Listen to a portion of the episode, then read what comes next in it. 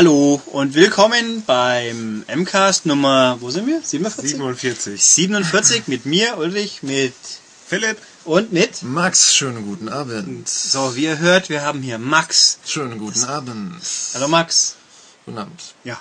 Wir haben nämlich, also, wie auch letzt, wer das letzte Mal zugehört hat, hat es vielleicht mitbekommen, ich habe Urlaub eigentlich. Deswegen sitzen wir jetzt hier an einem Montagabend, ja, ganz Auf Ulrichs Couch. ja, auf meiner Luxuscouch. Vor Ulrichs Bett. Nein, Doch. ja, Ja, und, 130 Zentimeter Fernseher. Ja, und Max klammert sich an mein Playboy-Kissen. Ja, also ich habe offensichtlich, äh, ja, ich habe offensichtlich, eigentlich, ich habe Urlaub äh, und du auch deswegen und um die, die die ganzen Leute hier zusammenzusammeln, sprich Max und Philipp, mussten wir das auf Montagabend legen. Deswegen gibt's diesmal keine News per se. Ich glaube, da werden wir einmal mit leben können. Aber dafür haben wir eine mindestens eine ganze Stunde lang Max. Wir haben die Max Power Hour. Ich habe ihm davon abgeraten, nur fürs Protokoll. Also Ach, nein, die Leute wollen dich hören, Max, das kriegen sie dich auch Mhm. so lang. Und sonst im Notfall schneiden wir einfach die restliche Stunde mit deiner Poesie voll. ja, das ist gut. Aber das schaffen wir, glaube ich, auch so. Ähm, ja, was wollte ich noch? Philipp hat gemeint, er ist ein bisschen fertig, weil seine Heimaturlaub so geschlaucht hat. Richtig. Ja, da denken wir uns jetzt nichts Böses bei. Genau. Wir nehmen es an Bord. Der hat Ja. mich geschlaucht. Nicht er, glaube ich. Der Urlaub hat ihn geschlaucht. Na gut. Okay, ähm, ja. Also, nachdem wir Max hier haben, fangen wir mit Max an. Gell, Max? Ja, Und äh, fangen nämlich... wir mit mir an. Genau. Äh, wir hatten ja vor Weihnachten, der letzte Podcast vor Weihnachten war ja die Geheimtipps der Redaktion. Und jetzt machen wir den Geheimtipp von 2009 von Max. Ja, der ist... Also Geheimtipp definiert sich so, was nicht in unserem Top 25 war. Da sind wir freigiebig. Der ist eigentlich sehr äh, unspektakulär und sehr relaxed, aber ich finde, er ist, er ist äußerst gut begründet, der Geheimtipp. Und zwar ähm, hat er, ich mache ein kleines Rätsel draus, und das ist schon ein kleiner Tipp. Ho. Ähm, er hat was mit dem aktuellen James Cameron-Film zu tun. Warum wohl, Philipp? Äh, Wie heißt der Planet im aktuellen Ah. James Cameron-Film? Ach, Pandora. Richtig, und ich spreche natürlich vom Professor Layton und die, wie heißt das auf Deutsch? Box, Kiste, Schatulle? Büchse. Schatulle. Die Schatulle, Ach, die Büchse die wäre ja naheliegend. Schatulle der Pandora, die Leute tötet, wenn man sie öffnet und den Mentor von Professor Layton so auf diese Weise wohl umgebracht hat. Sehr mysteriös. Und um herauszufinden, was da passiert ist, begibt sich Layton zusammen mit seinem Assistenten Luke auf eine rätselhafte Reise. Und ja, man kennt ja das Professor Layton-Prinzip. Ähm, lustig, relativ gut gemachte äh, Anime-Clips eigentlich äh, erzählen die Story und dazwischen gibt's eben Rätsel. Ähm, eigentlich ist das Ding eine spielbare Version von diesen, kennt ihr noch diese Ravensburger Rätselhefte? Ist das euch ein Begriff zufällig? Das ist ein, ein Ding aus meiner Kindheit. Da gab es diese beiden Spielverlage, also echte Brettspielverlage Schmidt und Ravensburger. Schmidt ist, glaube ich, tot inzwischen. Und äh, die waren halt, die hatte ich immer im Urlaub dabei. Das war, da war dann immer so eine Story wie das Ge- Gespensterschloss. Und da war auf, der, auf jeder Seite ein Rätsel oder so. So ein Kreuzworträtsel oder Bilderrätsel oder sonst was. Die waren dann mit, mit irgendeiner Story verbunden. Und an das erinnert mich Layton. Ähm, ist aber alles nicht der Grund, wieso ich das zu meinem Geheimtipp erhebe und wieso ich es gerne spiele, sondern es ist eines der ganz, ganz wenigen Spiele, das ich zusammen mit meiner Freundin degutieren kann. Denn meine Freundin ist ein Non-Gamer. Non-Gamer? Und Ist ein Non-Gaming-Girl. Oh Gott. Und ähm, Ist sie eher der Typ Bleibtreu oder der Typ Ulmen? was? Ach so. Ja, Max hat ja kein Fernsehen normalerweise. Ich vergaß. Du Boah, kennst die Werbung also ich mag Christian Ulmen sehr gern und Monika Bleibtreu ist tot. Und das ist dann der Sohn. Moritz bleibt treu, das ist der mit Willst du mich pusten in Knocking on Heaven's Door. Ja, da guckt er. Und er hat in Blackbox mitgespielt und sitzt dann in irgendeinem Tresor und kriegt dann und kriegt dann komische Panik. Der spielt ganz gut, aber ich verstehe überhaupt nicht, was diese Anspielung soll. Die machen Werbung für Nintendo und Ja. unter anderem auch für äh, die Schule von Pandora. Die Schulle von Pandora. Man merkt wirklich, dass du in der Heimat warst. Das ist platt, oder? Für der Fischer und seine Flöhe und die Schulle der Pandora. Schön. Ja. Ähm, nein, also der Vorteil ist einfach, ähm, dass das Spiel stresst nicht. Und es ist aber trotzdem irgendwo Spiel und es ist halt dieses Ding, wo man ähm, ich habe das eben sonst nicht, dass, dass die Spiele, die mich interessieren, dass ich mich dann hinsetzen kann und sagen kann, äh, komm, wir setzen uns jetzt zu, zu zweiten Abend hin und gucken uns das an und dann, dann äh, was weiß ich, macht man gegenseitig Vorschläge, wie irgendwelche Sachen zu lösen sind oder so. Und das mache ich aber eigentlich ganz gerne. Ich spiele gerne so. Philipp überhaupt nicht. Das, der, der geht, der lacht sich gerade hier kaputt. Das mag an diesem halben Tee liegen, den er gerade getrunken hat. Ähm, Tee getrunken? Wo? Und äh, ich finde dafür, also Layton eignet sich irgendwie für dieses genüssliche, gemeinsame Rätseln. Einen Bergmicheltee. Ein Bergmichel-Radler-Tee. Mein lieber Scholli, das ist er nicht mehr gewohnt. Hier. Ja. Also so auf den Bergen nennt man das Tee, andere Menschen würden es Alkohol nennen, glaube ich. Was trinkt ihr in Hannover sonst? Joghurt? Ähm, nee. Nicht? Ähm, Eine Buddel Korn, glaube ich. Korn? Ja. Die sind auch schlecht geworden. Vor allem Korn so und diese Bier zusammen. Amtschlachtnummer äh, mit, mit der von Evanescence. Ganz, ganz mies. Ähm, okay. Ja, äh, das ist eigentlich schon die Erklärung. Wollt ihr irgendwie was dazu wissen? Oder jetzt Ja, nur wir wollen- Maulaffenpfeil halten, Herr Ulz? Ach, ähm, ja, mehr, mehr ausführlicher. Was, welche Rätsel sind besonders gut? Für, für, hm, Als ob ich mich an die erinnern könnte. Doch, es waren, es waren, äh, ja, das verschwimmt irgendwann. Ich meine, wir haben den ersten Teil ja auch schon zusammen gespielt und das sind insgesamt ungefähr. Willst du mich jetzt hauen? Ach nee, du ziehst mich. jetzt das, das, das Springerrätsel mit dem, Fe- mit dem Springer, Schachspringerrätsel, das zweite, das fand ich furchtbar. Die Schachrätsel macht Ida. Da bin ich zu blöd für. Und Wer ist die, Ida? Die, äh, das weißt du doch nicht. Ach so. Äh, so wie die Person, und über die, die- man redet, Freundin zum Beispiel, Und könnte die, sein. Die, äh, also quasi meine Jennifer Rostock. Lassen wir es.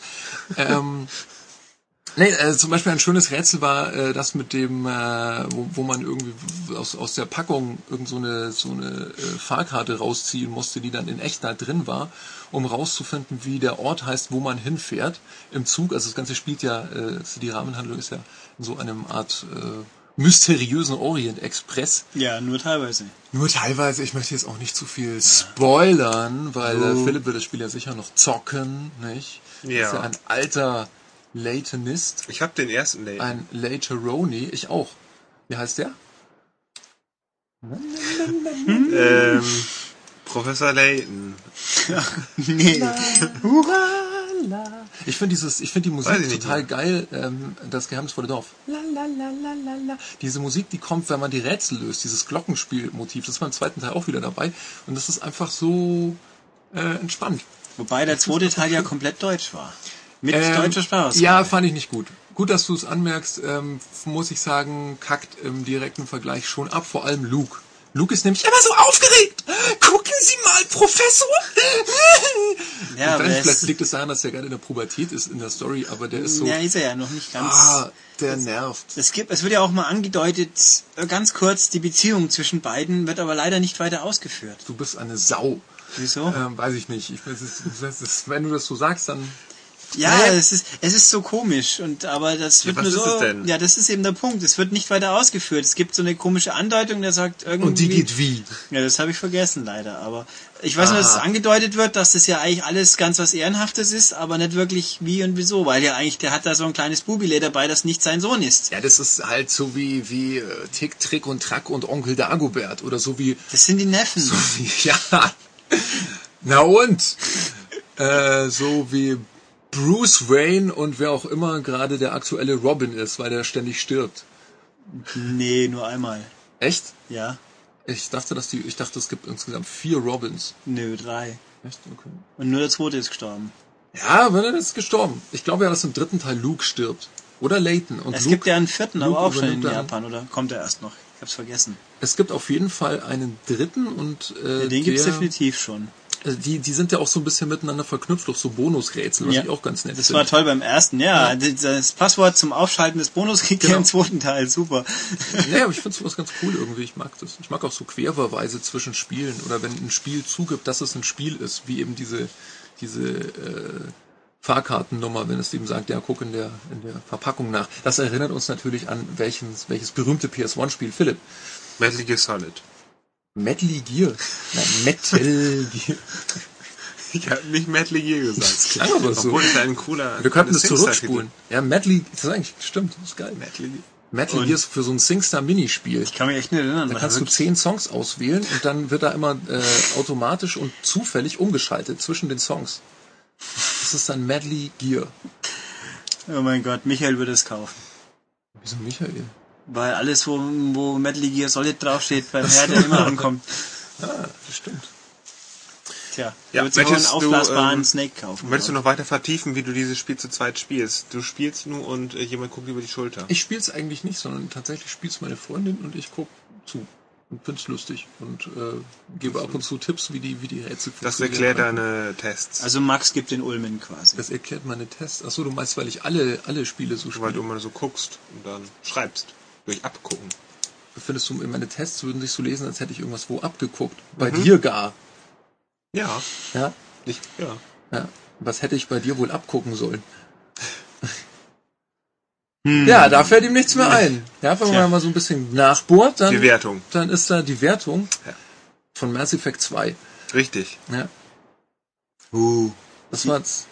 Nein, die verraten wir noch nicht, weil die Leute das Heft kaufen. Ach so, übrigens, dass den Test zu Mass Effect 2 und 18%. viele andere spannende Sachen in der neuen Äh, in M-Games. diesem Zusammenhang fällt mir ein, dass wir eigentlich eine Vorschau machen müssten. ja, wenn wir das Heft schon da hätten, wäre natürlich hilfreich. Aber So, Wir haben, das Heft, auch wir so. haben das Heft gemacht, wir wissen, was drin ist. Okay, das machen wir jetzt dann gleich, während Max sich... Wir haben das Heft doch hier. Ähm, Nee, wie? Haben wir? Natürlich nicht.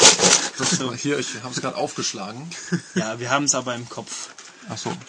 100 Seiten im Kopf. Wahnsinn. Nee, machen wir das noch? Das machen wir jetzt einfach spontan jetzt gerade. Gut, dann haben also Maxes Geheimtipp haben wir festgestellt, Professor Layton und die Sch Schule der Pandora. Für den DS, wer es noch nicht mitbekommen hat. Die und, Schrulle äh, der Pandora. Frauenkompatibel offensichtlich. Und äh, einfach gut, ja. Und Ja, Max ist also Ulmen und Freundin ist bleibt toll. Oh Gott. Ja. Genau. Gut, ähm, aber Philipp wollte jetzt ein bisschen was über die neue Ausgabe erzählen. Dann mach mal, Philipp. Äh, wollte ich? Ja. Ähm, die ist an diesem heutigen Tag erschienen, richtig? Die wird an dem Also, Freitag erscheinen, an dem dieser Podcast online gehen wird. Richtig. Also für die Zuhörer sollte es hoffentlich heute sein. Ja, okay. Ähm, wir haben drin einen kleinen Schwerpunkt über aktuelle und kommende Ego-Shooter. Wir haben Red Dead Redemption angespielt, ausführlich. genau War auf sehr interessant. mehreren Seiten ausgeführt. Wir haben Mass Effect 2 im Test. Das ist ein großer Test. Ja, wir haben Dantes Inferno dann als großen Test. Ähm, wir hatten noch, noch was Großes. Ah ja, Vancouver. ja Vancouver, aber das ist okay. Äh, Wir haben auch Guitar Hero Van Halen im Test. Wir haben im Importteil uns Final Fantasy Richtig. 13 ausführlich angeschaut und getestet. Wir haben eine ganze neue Rubrik im Heft. Ach ja, stimmt. Ähm, das ist ja die große ähm, Veränderung für alle, die das Heft aufschlagen.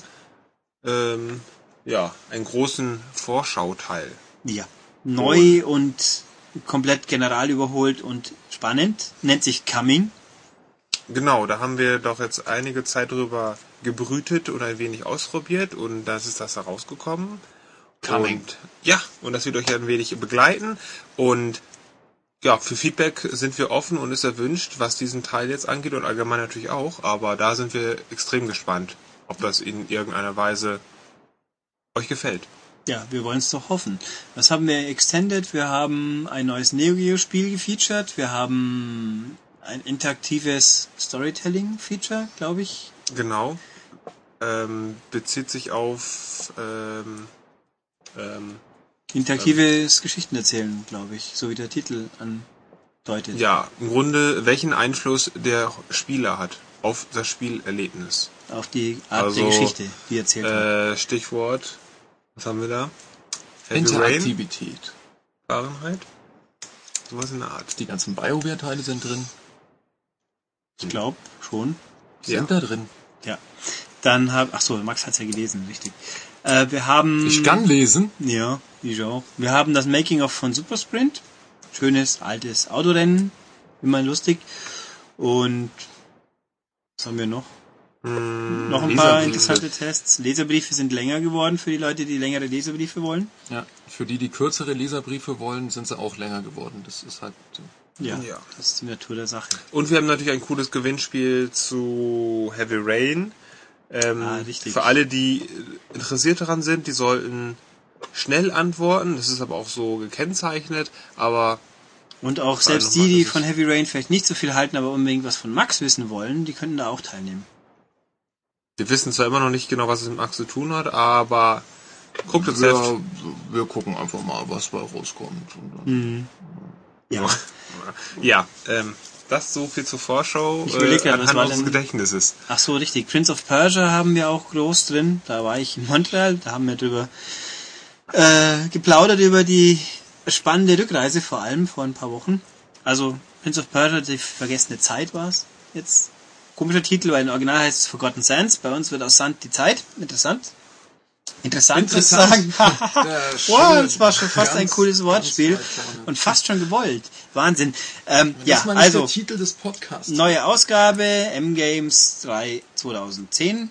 Jetzt ab diesem Freitag am Kiosk mit einem Cover und, und dem 100 Preview Seiten. von Resonance of Fate. Ah, richtig, das auch noch. Also los und kaufen. Freuen wir uns alle drüber. Ihr und wir. Ähm, gut, dann haben wir das. Dann Wie, wie geht's weiter? ähm, ich glaube, wir machen jetzt schnell das, was Max vorhin gespielt hat. Ach, dieses äh, hier äh, Mario Kart von Sony. So ungefähr, ja. Ja. Nämlich, es gibt es gab letzte Woche in limitierter Zahl, so ist irgendwie 100.000 Downloads europaweit, Mod Nation Racers, die Beta. Jetzt dann quasi für alle und wir haben auch gespielt und wir haben Max, also ich habe Max hingesetzt, weil Max ja bekanntlich sowas wie Little Big Planet gut findet. ja, das stimmt. Und auch tatsächlich auch von Rennspielen nicht viel weiß, aber Mario Kart schon mal gespielt hat. Und deswegen der perfekte Mann war, um das mal kurz Ersteindrücke von Mod Nation Racers zu sammeln. Ah, ich kann in Mario Kart Bananen auf die Strecke legen. Ja, und du hast es als Inspiration für TS Rally verwendet natürlich. Das ist richtig, aber das versteht jetzt auch wieder keiner, ist aber egal. Ähm, die, die Verbindung zu Little Big Planet ist äh, aus mehrererlei Hinsicht berechtigt. Erstmal natürlich, weil diverse ähm, Elemente des Spiels wie Strecken, Fahrer, Autos ähm, in einem relativ mächtigen Editorsystem von euch ähm, selbst erstellt werden können, werden, tun. Ähm, die Fahrer sehen außerdem auch so ein bisschen, also es sind halt auch so putzige Homunkuli wie die Sackboys, allerdings eher so in ähm, ja, 3D-Comic-Look. Ne? Also es sind halt 3D-Figuren und ihr, ihr packt halt dann irgendwelche Comic-Augen. Kennst du dich mit aus, Philipp? Natürlich, ich habe ja Comic- zwei im Kopf. Comic-Augen, Comic-Gesichtszüge und irgendwelche Comic-Klamotten da drauf. Ähm, das ja, lässt sich ganz gut an, zumindest jetzt in der Demo, wenn man das mal macht. Im, in, in, Im selben Stil baut man eben auch die Autos zusammen. Da kann man relativ wenig noch drüber sagen, weil die meisten Bauteile, die man da einbauen können wird, sind halt ausgegraut. Aber bei den Autos funktioniert es halt so, ähm, keine Ahnung, man kann die halt, das sind eben so, so kleine äh, Modellautoartige äh, Flitzer, also tatsächlich extremer Mario Kart-Style eigentlich. Ähm, und dann kann man sich eben entscheiden, ob man da einen normalen Motor reinbaut oder einen Hamster in einem Hamsterrad oder so, irgend sowas total Flippiges. Kann man das dann sehen während des Spiels? Wir müssen vielleicht noch mal sagen, Mod Nation Racers ist ein Fun Racer. Es ist ein Fun Racer, Das was, sich einen nat- was natürlich im, implizit äh, Das schon heißt- gesagt wird, wenn ich sage, das ist Mario Kart von für Sony. Der Mario Kart ist ja the Godfather of all the Fun Racers. Aber gut, dass du darauf hinweist. Ja, wir müssen aber nochmal festhalten, man fährt auf einem Rundkurs herum mit vielen verschiedenen Gegnern und man kann Power-Ups ei- einsammeln, genau wie bei Mario Kart sind in bestimmten Strecken, äh, Es- Streckenabschnitten. Es ist extrem Mario Kartig, also auch von von da muss man die einsammeln und Genau, dann, und dann äh, schießt man die raus mit der- mit der genau, per Vier- Zufallsprinzip kann man sie erhalten und da gibt es verschiedene Sachen, so wie Raketen, ja, ja, ähm, Turboschuh. Wirbelwind, ähm, so eine Blitzkugel. Lenkraketen halt oder eben welche, die gerade rausgehen. Und es ist auch wie in Mario Kart, dass wenn irgendwie so ein Teil auf euch zufliegt, dann seht ihr so, ein, so eine Art äh, Alarmsymbol am, am, an der unteren Bildschirmhälfte Kante, das eben auch angibt, was da jetzt gerade auf euch zudonnert. Also es, es spielt sich sehr, sehr Mario Kartig, was ja nicht schlecht sein muss. Macht Ist ja generell aber Spaß. weniger bunt, muss man sagen, und weniger humorvoll. Nach dem, was ich jetzt kurz Ja, es so ist- gesehen es ist habe, halt und nicht ich bin diese- einmal ein bisschen rumgefahren, Ja, das sieht ähm, ziemlich trist aus. Ja, mein Gott, es mag daran natürlich liegen, dass es A noch eben Beta ist und B du auf einem Kurs gefahren bist, den ich in drei Minuten zusammengestöpselt habe. Ähm, und dafür sah der noch ganz gut aus, sage ich mal. Also das hat mir eigentlich schon sehr gut gefallen, der, der ähm, Streckeneditor. Ähm, was ich jetzt gesehen habe, waren vier ähm, unterschiedliche Hintergrundlandschaften. Davon war eine anwählbar, die anderen waren auch noch nicht. Also ob das dann im fertigen Spiel dann noch mehr als vier sein werden, weiß ich nicht. Was anwählbar war, war die Alpinlandschaft. Da sind halt dann so Polygonberge irgendwo im Hintergrund und ihr habt so ein großes ähm, Grasplateau und das kann man dann eben füllen mit Wasser oder irgendwelche Berge und, und äh, Höhenunterschiede reinbauen. Und wenn man damit fertig ist, dann setzt man da eben die Strecke drauf. Und ähm, ich war dann halt irgendwie halb durch und hatte keine Lust mehr und bin dann auf Autocomplete gegangen. Deswegen wurde dann quasi der Rundkurs einfach fertiggestellt. Und dann bin ich auch noch auf Auto äh, Fill oder was weiß ich, wie, wie das dann dieser Menüpunkt heißt. Ja, also man fährt, Also- man fährt quasi mit einer riesen Planierraupe seinen Kurs rum. Genau, also nee, die Planierraupe ist, ist, wenn du, wenn du fertig bist mit diesem Terraforming, das funktioniert Ja, ja. eben, wie so, f- kennt man eben aus, aus äh, ähnlichen Level-Editoren, das ist, man, man nimmt sich quasi einen, einen, einen Malpinsel, da legt man den Radius fest und äh, wenn man den aktiviert, dann, dann batzt man da so eben so ein, so ein Stück Landschaft hin und wenn man damit durch die Gegend fährt, dann kann man das immer weiter auftürmen und so. Und wenn man damit fertig ist, dann kommt man eben auf diesen, dieses Streckenteil, ähm, das wird dann eben symbolisiert durch diese, wie du richtig sagst, diese, diese ähm, Planierraupe und da dreht man dann eben seine Runden und indem man fährt, hinterlässt man eine Teerspur und das ist dann später die Strecke. Man hat da zwei Möglichkeiten, entweder man, man klebt an der Landschaft dran oder man macht den Free Flow Freefall. vertagen Modus, was weiß ich, ähm, wo man eben äh, einfach dann direkt abheben kann von der Landschaft, um über irgendwelche Flüsse, die man gebaut hat, äh, oder irgendwelche Untiefen drüber zu kommen und äh, fantastische Strecken und Brücken und so weiter zu basteln. Okay, und wann, wann hebt der Spielspaß jetzt ab? Der Spielspaß hebt total durch die Decke ab, weil man natürlich mit acht Leuten vor einer selbstgebauten Strecke sitzt und sich gegenseitig die Schildkrötenpanzer, oh, sagte ich Schildkrötenpanzer, ich meinte natürlich die Raketen um die Ohren ballert. Nö, also ähm, es ist, ich, ich stelle es mir so wie Mario Kart vor, ob es dann äh, genauso gut spielbar sein wird, ist, weiß ich, kann ich jetzt noch nicht beurteilen. Ich habe Also- zwei Minuten gespielt mit selbstmachbaren Kursen. Also ich glaube, das Selbstmachen wird auch den größten Reiz dann ausmachen. Aber Was da ist halt, ist halt äh, das Problem, was ich mir, also ähm, der, dieser, dieser Editor funktioniert sehr, sehr intuitiv, sehr, sehr schnell, aber das Problem ist halt, wenn ich einen Mario Kart Teil spiele, dann kommt da halt, was weiß ich, auf der Dschungelstrecke eine Kanone, die euch äh, über einen Vulkan ballert oder so, ja, oder irgendwelche so Schmankerl. Ja, Und gut. das ist da natürlich nicht zu machen. Mit, das weiß ich natürlich nicht. Also, Mutmaßlich nicht. Also was Max vorhin auch gesagt hat, diese Vervollständigungsgeschichte gab es dann, ich habe ja zugeschaut, wenn der Kurs fertig ist, dann kann man halt außenrum noch Gebäude und Bäume oder so hinstellen, wenn man Genau, will. Oder halt auch automatisch. Dann verteilt halt der Editor automatisch links und rechts äh, Randobjekte und auf der Strecke oder Extras auf der Strecke, es geht dann, es hat super funktioniert. Es war einfach Automatik, war aber cool. Es hat jetzt mich um ein bisschen in die Vergangenheit der Videospiel, Editor, Rennstrecken, Gedönse, Philipp starrt gerade auf Maxens Bilder im ja, das ist äh, Aufnahme. Das sieht Ding. aus, äh, ein Teufel er vergewaltigt eine Amazone. Ja, das ist äh, Ugurkan Yüce. Das ist ein, äh, ein türkischer Coverkünstler, der vor allem die ganzen klassischen DSA-Sachen gemacht hat und eben auch solche Trash-Romane, wie du hier siehst. Aber wo siehst du das mit der Vergewaltigung? Der, hat auch da sehr, ist der hat sehr einfallslose Titel. ist- also der nennt sein eines dann- Bild Bild 1, das andere Bild 3. das ist, da ist dann doch auch die, der Wunsch der Vater des Gedanken. Aber es ist schön, dass du sowas da Ähm, okay, reininterpretierst. schön, ja. Dann äh, zurück lässt- zu Modern Nation lässt ganz kurz. blicken. Das ist eine Beta. Wann kommt denn das Hauptspiel raus? Das, Das weiß keiner ich so genau. Okay. Ähm, ich wollte zu dem Editor noch, das nehme ich so retromäßig. Ähm, Editor oder Editor? Editor. der Editor sitzt da und und macht unsere Texte immer kaputt. Wieso? Hahaha. Ähm, ja, also äh, ist mir schlecht, echt. Boah. diese Gib mal- gib mal Streckengeschichte, so diese hier. ein, äh, Bergmichel, du willst Nein, schon noch das- fahren, Max. ja, Ja, Ähm, oder willst du einen fahren lassen? Haha. Gott, ich melde noch so ein Ding und ich sitze im Auto. Ähm, gut, ähm, also diese Vervollständigungsgeschichte erinnert mich an, an Lotus Esprit Turbo Challenge 3 auf einer Amiga, da gab's auch Mich so auch. einen Editor Mich. oder V-Rally 2 auf der alten Playstation. Ja, da gab's super. so ähnliche Geschichten, also es ist Die sehr, sehr praktisch. Playsy genannt. Die Playsy. Ich finde, das hat mich, also mich hat es an an Trackmania erinnert. Ja, aber Trackmania ist eben schon wieder fummelig. Da muss man den Kurs selber abschließen und baum, legt einzelne Teile hin und nicht aber eben so, kann ich fahre den Kurs ich, nach. Ich kann halt interessantere Dinge tun. Also ich will diesem Ding kein, äh, diesem Spiel kein, kein, Ja, es kein kann Unrecht tun. mehr, das kann ja noch mehr kommen. Ich weiß es ja nicht. Vielleicht kann man ein Looping machen. Also ich finde es halt, es sind, sagen wir es mal so, es erinnert zwar.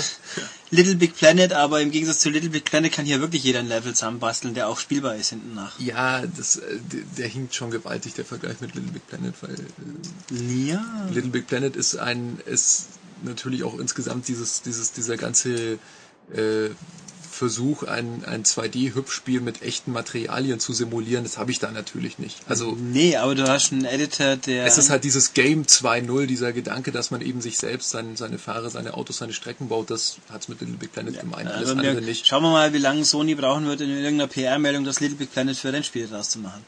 Ja, deswegen haben die ja nicht recht. Also Ja, das stimmt. Na gut, also jedenfalls äh, Termin, so ich das jetzt sehen konnte in der Beta, dann, taucht dann keiner das, auf. Wenn ich jetzt sage, hier äh, Pressemeldung Duke Nukem Forever kommt morgen für DS, dann stimmt das auch nicht. Ja, aber eher wie für PC. Ja. Also Termin ist nicht klar, äh, von dem technischen Zustand der Beta her auszuschließen, wird es auch noch eine gute Weile dauern, weil die Optionen funktionieren gut, aber die Bildrate zum Beispiel ist schon nicht so ganz toll, ja. Und die Ladezeiten, also die, ich habe immer gehört, alle, oh, die Ladezeiten sind furchtbar, ja, mei, sie könnten besser sein, aber Ja gut, also ist halt es gibt Schlimmeres. also- Ja, also obwohl sie von Platte läuft. Ja. Ja. Na gut. Äh, ja, haben wir das abgehandelt. Was machen wir als nächstes? Wir Soul. Ja, das ist so. Nee, das ist ja ein Spiel, ein fertiges. Die Spielebesprechung machen wir noch immer aber am es Schluss. ist doch so kurz. Aber, ja, aber das wird dann das Häppchen vor dem großen Spiel. Jetzt machen wir erstmal Filmzeug. Aber Um Max, Max berichtet uns jetzt kurz seine Impressionen von der Zukunft der Filmewelt. Die Zukunft der Filmewelt, also meinst du jetzt wirklich äh, die einfach Zukunft? so. Nö, einfach du warst heute im Kino. Nee, ich war gestern. Du warst gestern im Kino. Ich war ja. gestern in Avatar und äh, ich habe mein Gehirn ausgeschaltet und fand's geil. Fertig. Ja, bisschen mehr Details für die Hörer bitte. Hat, habt, ihr- habt ihr das noch nicht abgefrühstückt? Nee, den Film haben wir, glaube ich, nur Echt? jetzt. Wir haben das Spiel besprochen, glaube ich. Wir waren aber alle drei drin, oder? wir waren alle drin. Warst du drin, Philipp? Natürlich war ich dran. Ja gut, wir waren alle drei drin, ja. Äh, Ich finde ja die Story äh, für, wenn es ein Final Fantasy wäre oder so ein ähnliches Spiel, wäre das die großartigste Story und man würde noch nach zehn Jahren drüber reden, was irgendwie ein bisschen traurig ist, weil äh, wenn man das Ding eben als Film sieht und diese grandiosen, muss ich jetzt wirklich mal sagen, 3D Ballereffekte wegdenkt sich, dann bleibt unterm Strich nicht mehr viel übrig. Ich habe aber irgendeinen weiß ich nicht, Rezensenten der New York Times oder irgend so ein Honk gelesen, der gesagt hat, es war wie damals, als er in den, im ersten Star Wars Film war. Und ähm, ich meine, der, der erste Star Wars Film kam raus, als ich null Jahre alt war, insofern kann ich das nicht nachvollziehen. Aber es war tatsächlich gestern für mich so, dass ich gedacht habe, hey, äh, da ist es so ein Quantensprung. Und deswegen konnte ich auch diese ganzen äh, inhaltlichen Geschichten und die Tatsache, dass die äh, dass die Charaktere holzschnittartig sind und von einem Elfjährigen erfunden sein könnten, äh, getrost übersehen und einfach nur mich zwei Stunden 40 Minuten schön äh, zuballern. Mit 3D-Action. Und Ja. ich muss nochmal darauf hinweisen, dass ich den, den Film extrem äh, nah generell an, an der Funktionsweise oder der, der Erzählweise von Videospielen dran fand. Also auch dieser Endfight, äh, mit, mit so, das, das war so wie ein, wie ein Bossfight mit Phasen. Also es gab so die, das erste, äh, die, die erste Phase, dann wurde das Cockpit weggeschlagen, dann war der freigelegt, der Typ, dann kann man den Typen direkt treffen und so. Das hat mich extrem daran erinnert. Ich weiß nicht, wie das bei euch so war. Wo, von was? Ähm, von der Videospielwelt. Ne, das finde ich nicht. Doch im Grunde sind diese Kämpfe, diese Endkämpfe in solchen Filmen immer in der gleichen Machart. Also gut gegen böse kämpft, der Gute macht ein paar Treffer, sieht immer gut aus und der Böse schlägt dann zurück und haut den so kaputt, dass man denkt, okay, alles ist zu Ende, der Böse gewinnt. Nee, nee, und dann gibt's noch so, ja- so, so einen tricky Trick und dann äh, der Tricky Trick, das ist ja die, das ist so ist, ist ja auch die die äh, Dramaturgie der Endschlacht, von der du jetzt sprichst. Das stimmt natürlich, ähm, aber ich meine, es es es gibt ja schon nicht ganz so offensichtliche ähm, ja, ich kann es wirklich nur Phasen nennen. Also das ist sowas, so, sowas Offensichtliches wie ich hau diesem, diesem Mac sein Cockpit weg. Und, und dann komme ich an den, an den nächsten Teil ran, den ich jetzt noch kaputt mache oder so. Das muss ja nicht so offensichtlich sein oder so, so einfach strukturiert. Also wenn wir bei den James Cameron Filmen bleiben, ähm, wenn man sich die Endfights von, von Terminator 2 oder so anguckt, dann ist es halt, äh, machen die sich gegenseitig immer mehr rund, verlieren immer mehr äh, Körperteile, die Cyborgs und so weiter und die, auch die menschlichen Kämpfer werden halt ver verletzt und so und sind immer kaputter. Aber es ist nicht dieses offensichtliche, aha, ähm, jetzt hau ich ihm das weg, dann kann ich das und das machen. Das ist, für- das ist nicht irgendwie verständlich, was ich damit meine. Du blickst so völlig äh, skeptisch gerade in den Laptop. Ich hab nicht aufpasst. Ja, das habe ich schon gemerkt, deswegen hast du auch diesen Kronkauken hier bemalt. Ich Ja, überlege gerade nur, ähm, ich muss gerade über James Camerons Filme nachdenken, die er so gemacht hat. Dann So, Terminator, so, so, Kra Terminator so 2. Kracher wie äh, Abyss. Piranhas 2. Ja, das ist jetzt natürlich unfair. Also, äh, Nee, das war ja auch okay. aber bei Nee. Abyss gab's keinen Bosskampf, glaube ich. nö, das ist ja auch eine andere Art von Film. Genau, was hat er gemacht? Äh, Also in Titanic gab's auch keinen Bosskampf. Piranhas Außer, 2, Äh, Piranhas- Aliens 2. Nein, nein, der heißt nur Aliens. Da ist keine zwei hinten dran. Der erste heißt Alien, dann kommt Aliens und dann kommt Aliens hoch drei.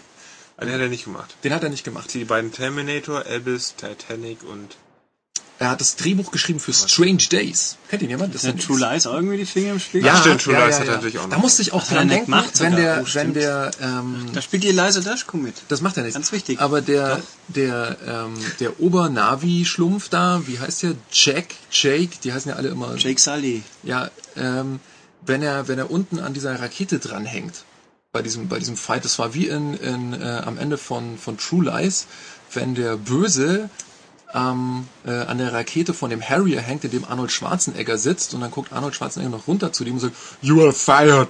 Und dann feuert er ihn in das Hochhaus rein. Das war, glaube ich, Hast du tatsächlich den so. auf Englisch gesehen? You are fired. Man kann Arnold Schwarzenegger Filme nur auf Englisch angucken. Vor allem Conan. Sofort an, wer das noch nicht gemacht hat, sofort angucken, auch wer nicht Englisch kann. Das ist so lustig. What gods do you pray to?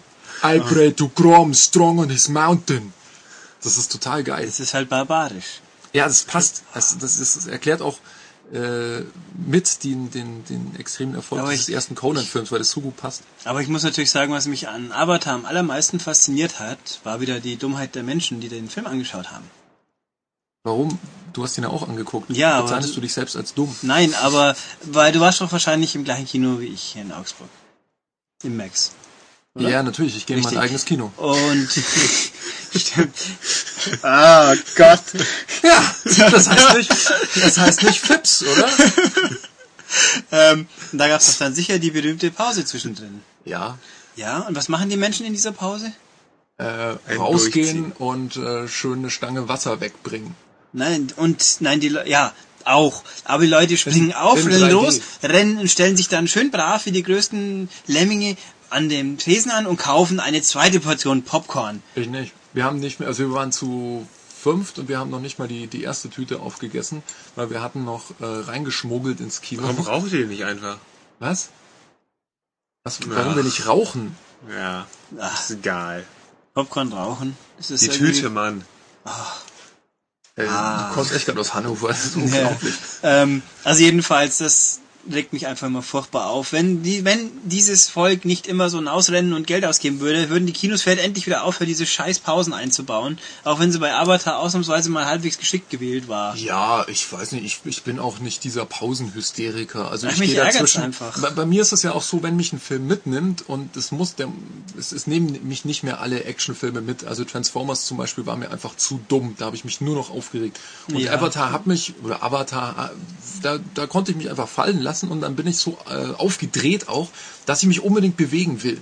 Und deswegen ist es auch ganz, ganz cool, wenn ich dann einfach draußen eine kurze Runde Nein, ich drehen finde, kann. ich find, das zieht einen halt raus. Wobei in der, in dem Film, also bei mir, bei mir war es wahrscheinlich die Pause da, wo er einschläft mal, oder? ja, das war. Ja, also es war in Avatar ausnahmsweise mal vernünftig gewählt, Ja. aber wie oft kommt es vor, mitten in der Action, wir machen jetzt 10 Minuten Pause. Es sind dann zweimal 20 Minuten natürlich, weil die Leute müssen sich ja anstellen und dann kaufen, aber ah, mich regt es einfach auf. Wenn ich Pausen will, könnte ich auch im Fernsehen schauen. Also, Ja, das hat mit dem Film eigentlich wenig zu tun. Nö, es hat bloß aber mit es der hat, Dummheit die der Pause hat Menschen aber, zu Die. Pause hat natürlich einen Vorteil, ähm, wenn man den Film im 3D-Kino sieht, dann nutzt sich dieser 3D-Effekt irgendwann ab, weil das Auge sich daran gewöhnt und das nimmt man gar nicht mehr so wirklich wahr.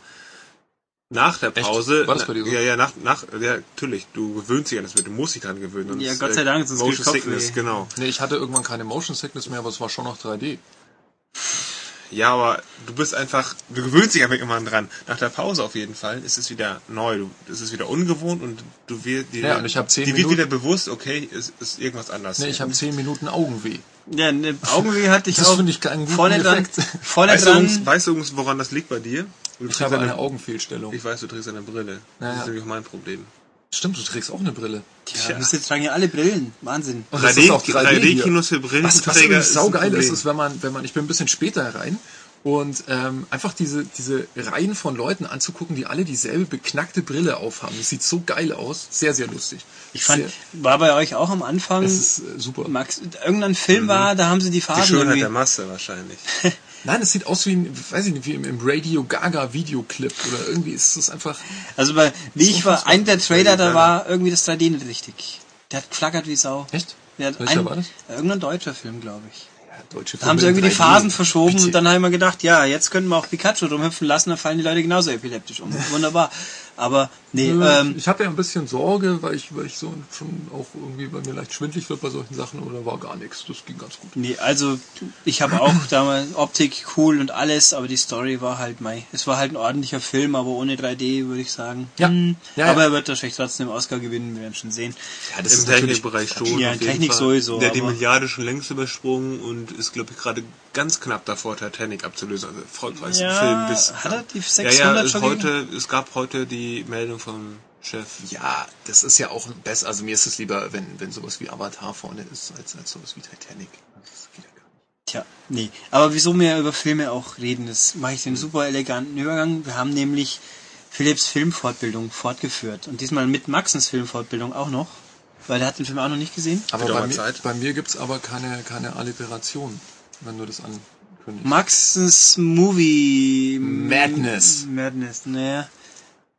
Weiterbildung. Naja, klingt auch nicht gut. Ähm, also es ist die sechste Folge, wer die davor verpasst hat. Und die fünfte super exklusive Collectors Edition Folge, der möge den M-Extended Podcast 02 nochmal downloaden. Da hatten wir nämlich alle alten plus die exzellente Zusatzbeigabe mit Dead or Alive damals, den Philipp anschauen wollte. Ich habe ihn Ja. nicht gezwungen, ja, ich möchte nur darauf hinweisen. Ähm, Das sagst du heute. Also, diesmal Film Nummer 6, der war nicht ganz so freiwillig, aber äh, ist, Und auch nicht ganz so knackig frisch wie Dead or Alive. ja, der ist nicht, sondern von einem glorreichen Film von 1984, nämlich Electric Dreams. Den kennt jetzt wahrscheinlich ungefähr. Ich, ich schätze mal zwei, zwei Zuhörer kennen Ja, den. es gab, äh, der deutsche Titel, Untertitel gab es irgendwie Liebe auf den ersten Bit, oder? Auf das erste Bit, auf den ersten Bit, äh, auf das erste Bit. Bitte also wenn ein man Bit. zwingt, dann wird man wuschig, so ungefähr. Naja, ähm, also von 1984, hat ganz tolle Giorgio Moroder Musik, lief auch gelegentlich im Fernsehen. Wir, wieder einen Podcast zu spielen. was denn? nichts, nichts. Scarface hat auch Giorgio Moroder Musik. Ja, Und war ja. trotzdem ein guter Film. Natürlich. Also, ähm, was wollte ich sagen? Genau. Also wir haben die englische Version anschauen müssen, weil die deutsche gibt's nicht. Weder auf, ich habe keine Videokassette, werde ich nicht mehr kaufen. Auf DVD gibt's nicht. Ergo habe ich mir die englische zugelegt. Die deutsche Fassung hat den coolen Bonus. Der einer der Hauptdarsteller wird von äh, Stefan Remmler synchronisiert. Und jetzt um Philipp zu zitieren: Stefan Remmler, wer ist denn das? Da, da, da.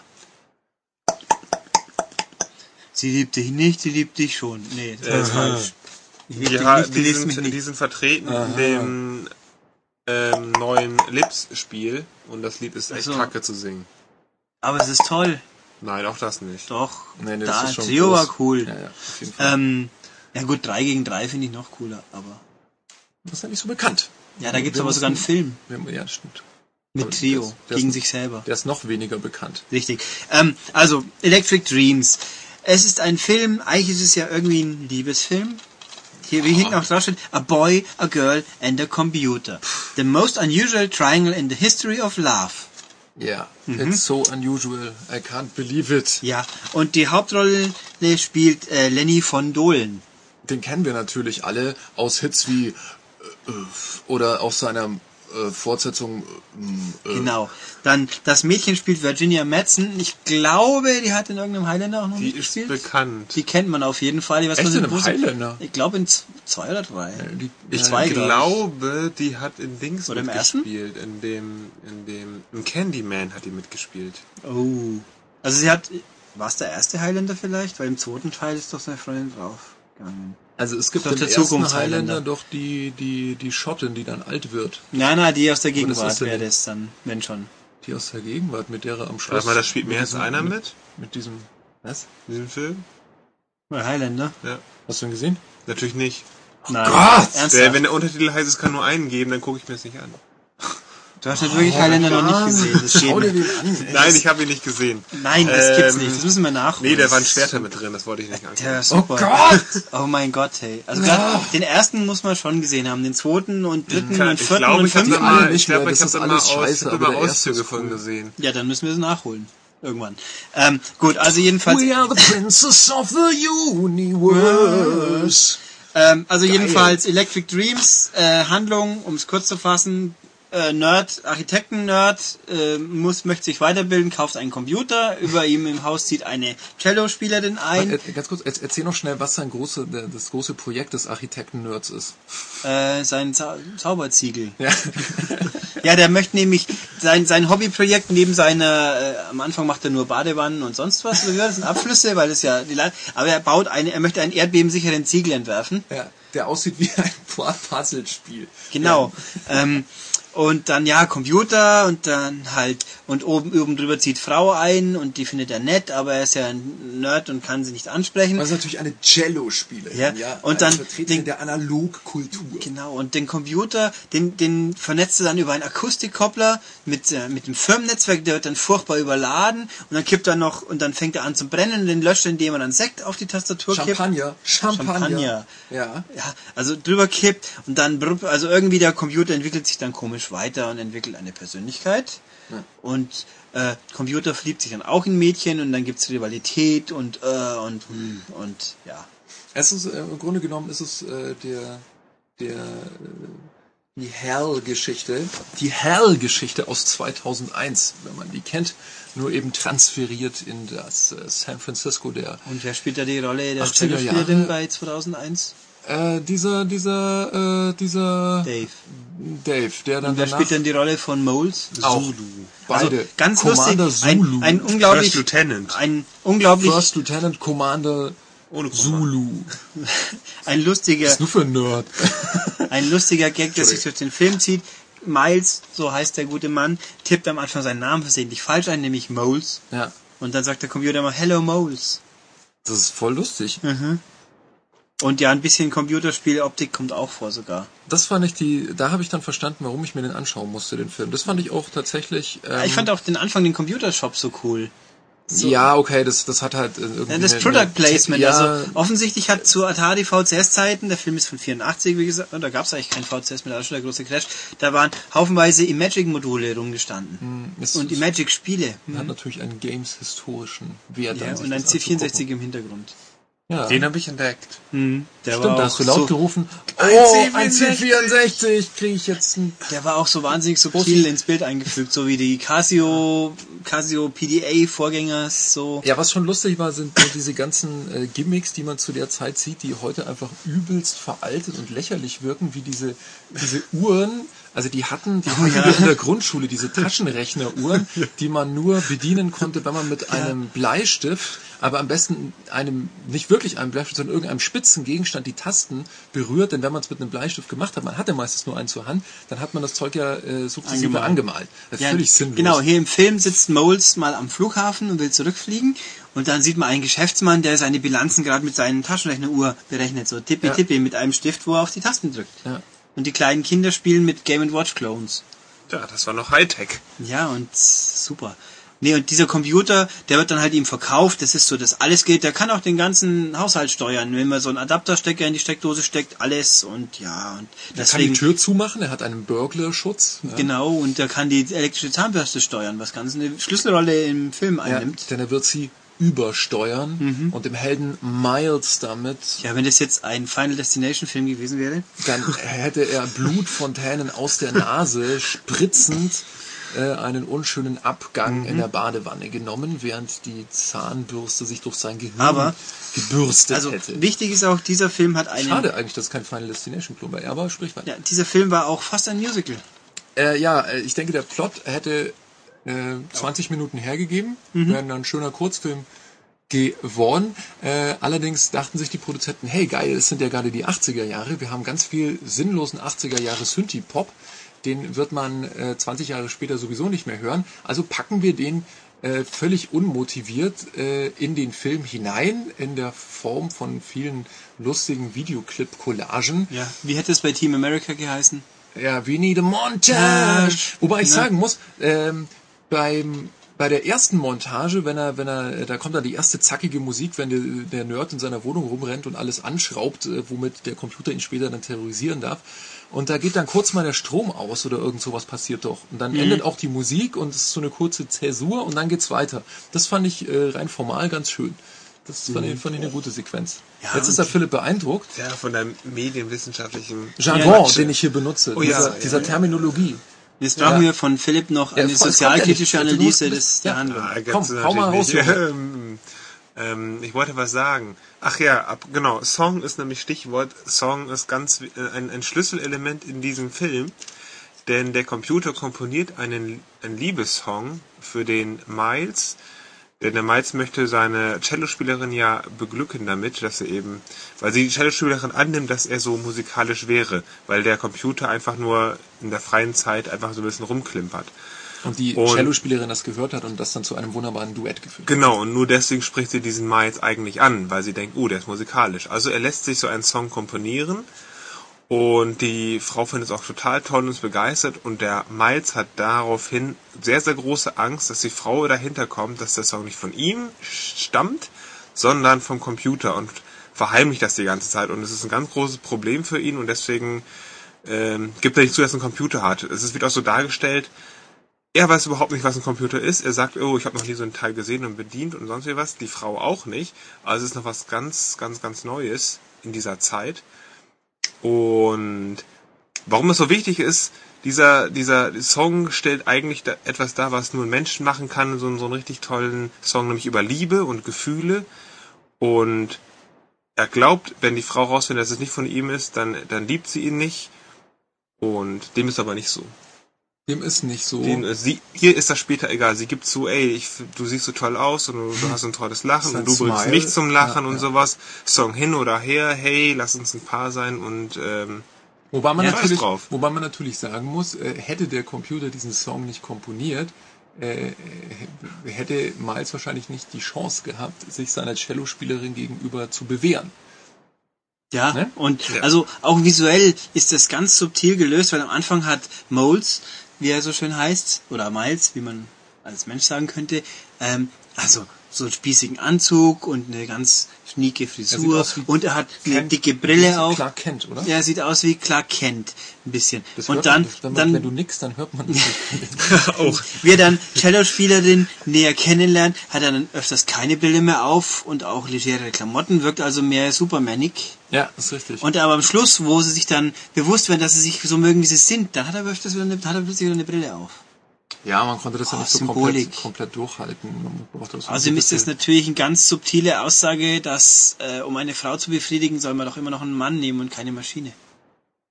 Ja, das, äh, das mit der Maschine kam dann erst wesentlich später. ähm, was ich, was ich Ja. ganz schön fand, waren, waren etliche äh, Anspielungen auf äh, äh, nicht nur Grimmsche Märchen, aber generell so auf das, was man als, als Märchen im, im Walt Disney Verfilmungssinne auch so sieht. Und zwar ähm, ist äh, das Passwort, das der Nerd benutzt, um sich in dieses Firmennetzwerk reinzuhacken, ist Rumpelstiltskin, also Rumpelstilzchen. Das ist natürlich eine symbolische Anspielung auf dieses, äh, auf diesen Geist, diesen dienstbaren Geist, den man sich ins Haus holt und den man dann nicht mehr los wird, der dann äh, so eine Art Eigenleben entwickelt Hört, hört. und äh, anfängt dann äh, dann eben äh, gruselige auch also wird er dann zwischendurch auch so tatsächlich ein bisschen gruselig der Film wenn der Computer dann böse wird und eifersüchtig und gegen den Miles vorgeht.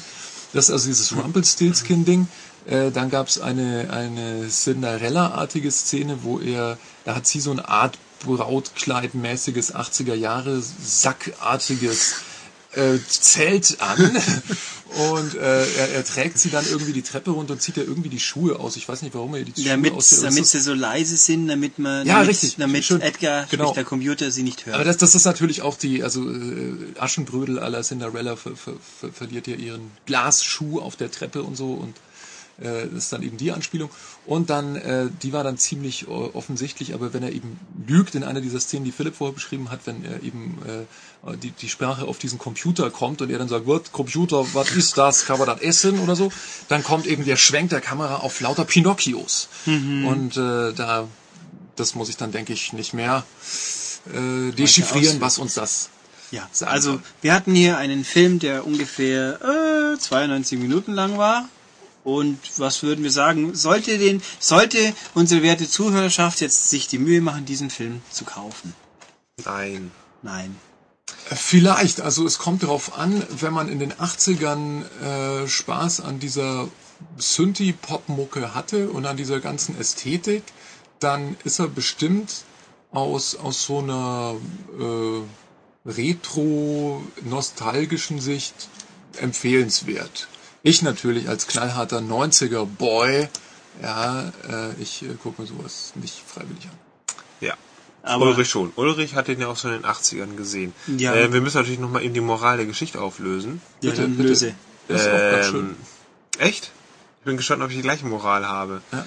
Ähm, Computer wird uns ausgeholt, neue Technik, die eigentlich das allgemeine Leben erleichtern soll.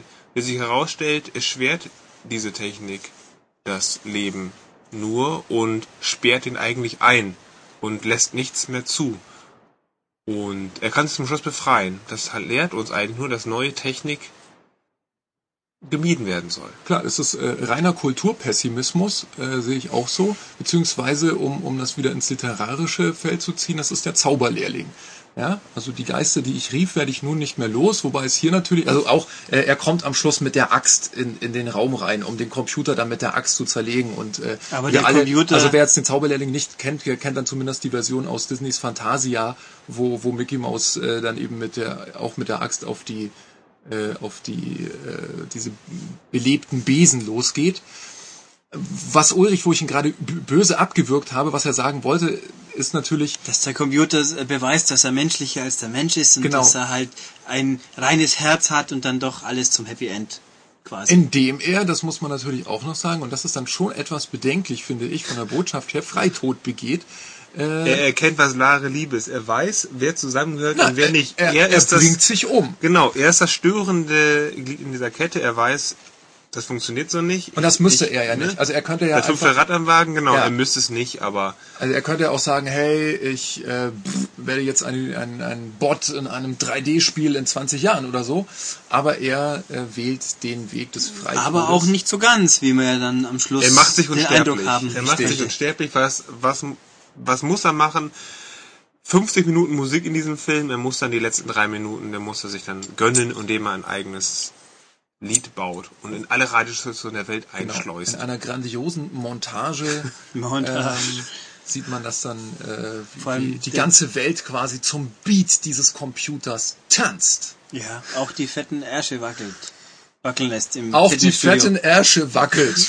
Ich möchte, dass dieser Satz bitte abgeschrieben wird und in, an, die, an, die, an die M geschickt wird, an die Leserbriefe mit dem Betreff nie wieder Podcast um 22.19 Uhr. Auch wir die fetten Ärsche wackelt. Bitte Das- das dann das als, ist übrigens- als Überschrift des Podcasts, Äh, ja? Trivia es ist nicht das späteste, dass wir den Podcast aufgenommen haben. Wirklich? Ich glaube, nee, nicht. auf der Gamescom haben wir glaube ich erst nach Mitternacht begonnen. Ach ne? so, okay. Ja, Ja, gut, das war- Gamescom ist ja immer auch äh, Das war der, Ausnahmezustand. da hatten wir erst dann äh, den Podcast und dann haben die lieben Kollegen die Artikel noch schreiben müssen um 1 Uhr nachts oder so. wackeln.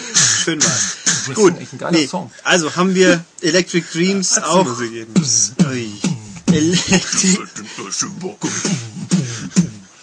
Electric, Dream hinter uns und jetzt gehen wir nochmal zu ein paar Spielen, müssen aber kurz vorher die Kassette wechseln. Ach so, Ja. klicke die Klack. So, und weiter, dann Back again. Äh, okay, Spiele. Wir haben jetzt doch immerhin zwei Spiele zusammengebracht, weil ich Max und Philipp gerade noch ein hübsches Indie-Game vorgeführt habe, das geschätzte 15 Minuten lang ist, Ja, das ist wirklich aber hübsch. 15 sehr hübsche Minuten und kostet 80, 80 Punkte, also ungefähr 1 Euro, also 360 Indie-Game. Ich dachte, er sagt jetzt 80 Euro. 80 Ich Punkte. wollte mich gerade 1 sagen, Euro. ein gutes Preis-Leistungsverhältnis, aber ähm, also das Ding ist jetzt recht neu, heißt Soul, wie Seele. Und das ganze Spiel besteht darin, äh, im ersten Bildschirm stirbt einer, liegt in seinem Bett, macht uh, piep, piep, uh, ist tot. Und dann wird alles weiß und das weiße Lichtle ist dann so eine kleine weiße Kugel, die aus ihm rauskommt und die steuert man dann. Und diese Kugel muss man in den Himmel bringen. genau. Mhm. Und zwar indem man einfach durch mehrere Bildschirme immer die Kugel ans an Ausgang steuern muss. Ja. Und mei, das kann einfach mal sein, man darf nirgends anstoßen. Und es kommen auch an vereinzelten Stellen kommen dann so komische Horror-Höllen-Hund-Viecher aus der Wand, die das fressen könnten. Es gibt auch großartige Schockmomente. Ja, es gab ein, zwei schockige Momente, die ein bisschen so an Ring, kann man sagen. Ja? Asian Horror Dinger. Ja, Also, so kleines Ja, so- Mädchen, das tot aussieht und so. Wobei man halt, man muss die Optik, glaube ich, zuerst erklären, sonst kriegt man Ach einen so. falschen Eindruck. Ja. Also es ist, es ist ein, äh, jedes Level ist ein Bildschirm, gescrollt wird eigentlich nicht groß. Also Nee, gar nicht. Also nur am Schluss, ja. ja, aber so. Einmal, Also ja. genau. Ähm, man, man guckt platt drauf, also es ist eigentlich 2D, beziehungsweise von Mhm. oben, je nachdem, das wechselt so ein bisschen. Ähm, und es ist eigentlich so ein bisschen Flash-Game-Optik, behaupte ich, schon so Cartoon-Optik, schon mit Ja, es hat- 3D-Effekten, irgendwie, es hat einen sehr Nee, eigenen Style. Es ist erinnert mich optisch irgendwie an Braid. Es Also nicht wirklich, aber es bringt so ein Flair drüber. Es Ja. ist auf jeden Fall sehr schön gezeichnet. Es erinnert mich an, an Peter Chung Animationsfirma, also Ian Flux Ja, oder, nee. oder äh, Matriculated aus der aus der Animatrix. Doch, doch, das ist dieser dieser diese Mixtur aus Ja, aber das 3D-Effekten und äh, ja. auch vom Zeichnen her. Doch, doch. Also, also mich hat's mehr an Braid erinnert. Okay. okay. Also Mich sehr nicht. schön. Und auch die musikalische Hintermalung ist ein bisschen so sphärisch, Ah, ja. sehr passend. Also nicht wirklich eine Melodie, aber sehr passt einfach.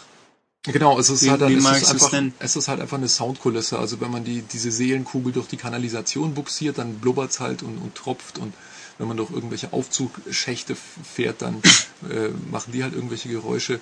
Ja. Und es ist im Grunde genommen, äh, um jetzt auch mal wieder äh, geil den, den äh, Kulturhistoriker, der ich überhaupt nicht bin, raushängen zu lassen, es ist das Prinzip, das man in, in vielen äh, Hieronymus Bosch Bildern findet, wenn nämlich das, das Fegefeuerprinzip wurde da so dargestellt, dass die Seelen, wenn die aus dem Körper im Mittelalter eben raus, äh, aus dieses, dieses, uralte sehr, sehr angsterregende äh, Religionsbild halt, das ist das im, mittelalterlichen Christentum vielleicht so verbreitet war, kann man sagen. Ähm, da ging diese Seele eben aus den, aus den Menschen raus und die mussten dann eine Leiter hochsteigen und oben war der Himmel und überall waren irgendwelche fiesen Dämonen und Teufel, die haben auf mit Pfeilen auf diese, auf diese Seelen, die da hochgestiegen sind, geschossen oder versucht mit so überlangen Fußangeln die runterzuholen. Also gibt's einige sehr, sehr beeindruckende Bilder. Und wenn die dich runtergeholt haben, dann kamst du in die Hölle.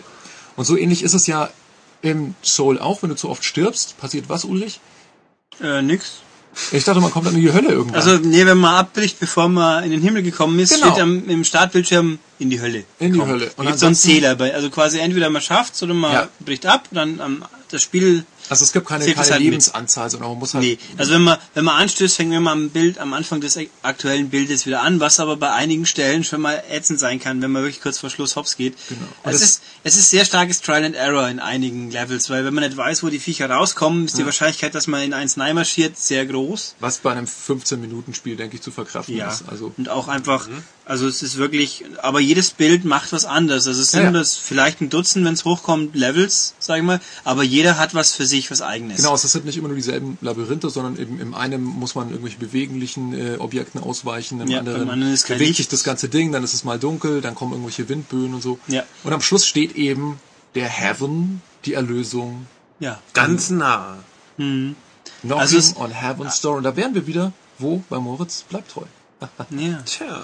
Ui, hui, jetzt will ich gerne nur einen tollen Ulmen Zusammenhang bringen, aber mir fällt keiner ein. Also für einen Euro einen Ja. ziemlich guten, optisch einzigartigen, sage ich jetzt einfach mal, Geschicklichkeitstest. Ja. Also es ist auch wirklich Ja. sehr fein gemacht. Ich meine, man muss sich halt bewusst sein, ich weiß nicht, wie oft man spielen mag, aber es ist halt schnell rum, aber mein Gott, Es ist auch nicht ganz einfach, muss man dazu sagen, Nee. Stichwort Geschicklichkeit. Also wenn man so lange Griff hat wie du, dann ist es, wenn man, äh, wenn man so grob, ein, sag es äh, ruhig, ein, ein Also es gibt- Grobmotoriker. es Ich, hab, ich hatte so Navi-Hände, ja, wie diese blauen Avatar-Viecher. es gibt drei Ich kann das Joypad gar nicht halten. Das ist zu Es klein. gibt drei Schwierigkeitsgrade, die unterscheiden sich auch nur im Tempo des Spiels. Also je höher man stellt, desto schneller bewegt sich die Seele, aber auch desto schneller bewegen sich die anderen Objekte. Ja, Und das macht's, also auf sehr schnell habe ich es gar nicht mehr probiert, das möchte ich gerade ausprobieren. Da kriege ich eine Krise wahrscheinlich. Ähm, nee, also sehr fein, aber sehr kurz. Und damit kommen wir jetzt zum großen Spiel diese Woche, wo Ja. Max unser großer Experte ist. Das ist auch sehr fein und sehr lang. Ja, es ist äh, nicht ganz so billig, dafür eben wesentlich länger, wie du richtig bemerkst. Natürlich Mass Effect 2, der Mittelteil der großen BioWare Baller RPG Sci-Fi Space Opera, ähm, der diese Woche, hast du gesagt, rauskommt? Richtig. Äh, Ich weiß ja nicht, wann wir rauskommen. Das, äh, Heute verwirrt. kommt das Spiel raus, offiziell. Nein, Achso, Ja, also wir sind also- jetzt im Jetzt mal wieder, okay. Wir sind jetzt im Freitag eigentlich. Ach so, okay. Ähm, genau, dann kommt's heute raus. Äh, ich habe es mir auch schon lang geholt. Ähm, ja, zum, für die, die den ersten Teil nicht kennen. Mass Effect ist eine Mixtur aus einem relativ einfach, simpel gehaltenen Action-Part, in dem der Held, äh, den ihr euch selber zusammenbauen könnt, also sowohl männlich als auch weiblich ist möglich. Äh, Gesicht kann man sich relativ frei äh, zusammen äh, äh, editieren. Commander Shepard, ein sehr inflationär gebrauchter Name, möchte ich an dieser Stelle bemerken, in Funk, äh, Spiel und Fernsehen momentan. Ähm, ja, die Galaxie, die Menschheit retten muss, ganz platt gesagt. Ähm, die Story ist allerdings überhaupt nicht platt. Wir befinden uns in einer fernen Zukunft und die Menschheit sowie einige alle, äh, andere Alien-Rassen, Rassen, Alien-Rassen. Yeah. Ähm, benutzen alte Artefakte der äh, ausgestorbenen oder verschwundenen Superrasse der Proteaner. Ähm, eine, eine riesige äh, übrig gebliebene Raumstation wurde da gefunden, die Citadel, und die wurde dann eben von den äh, Aliens und den Menschen äh, bevölkert.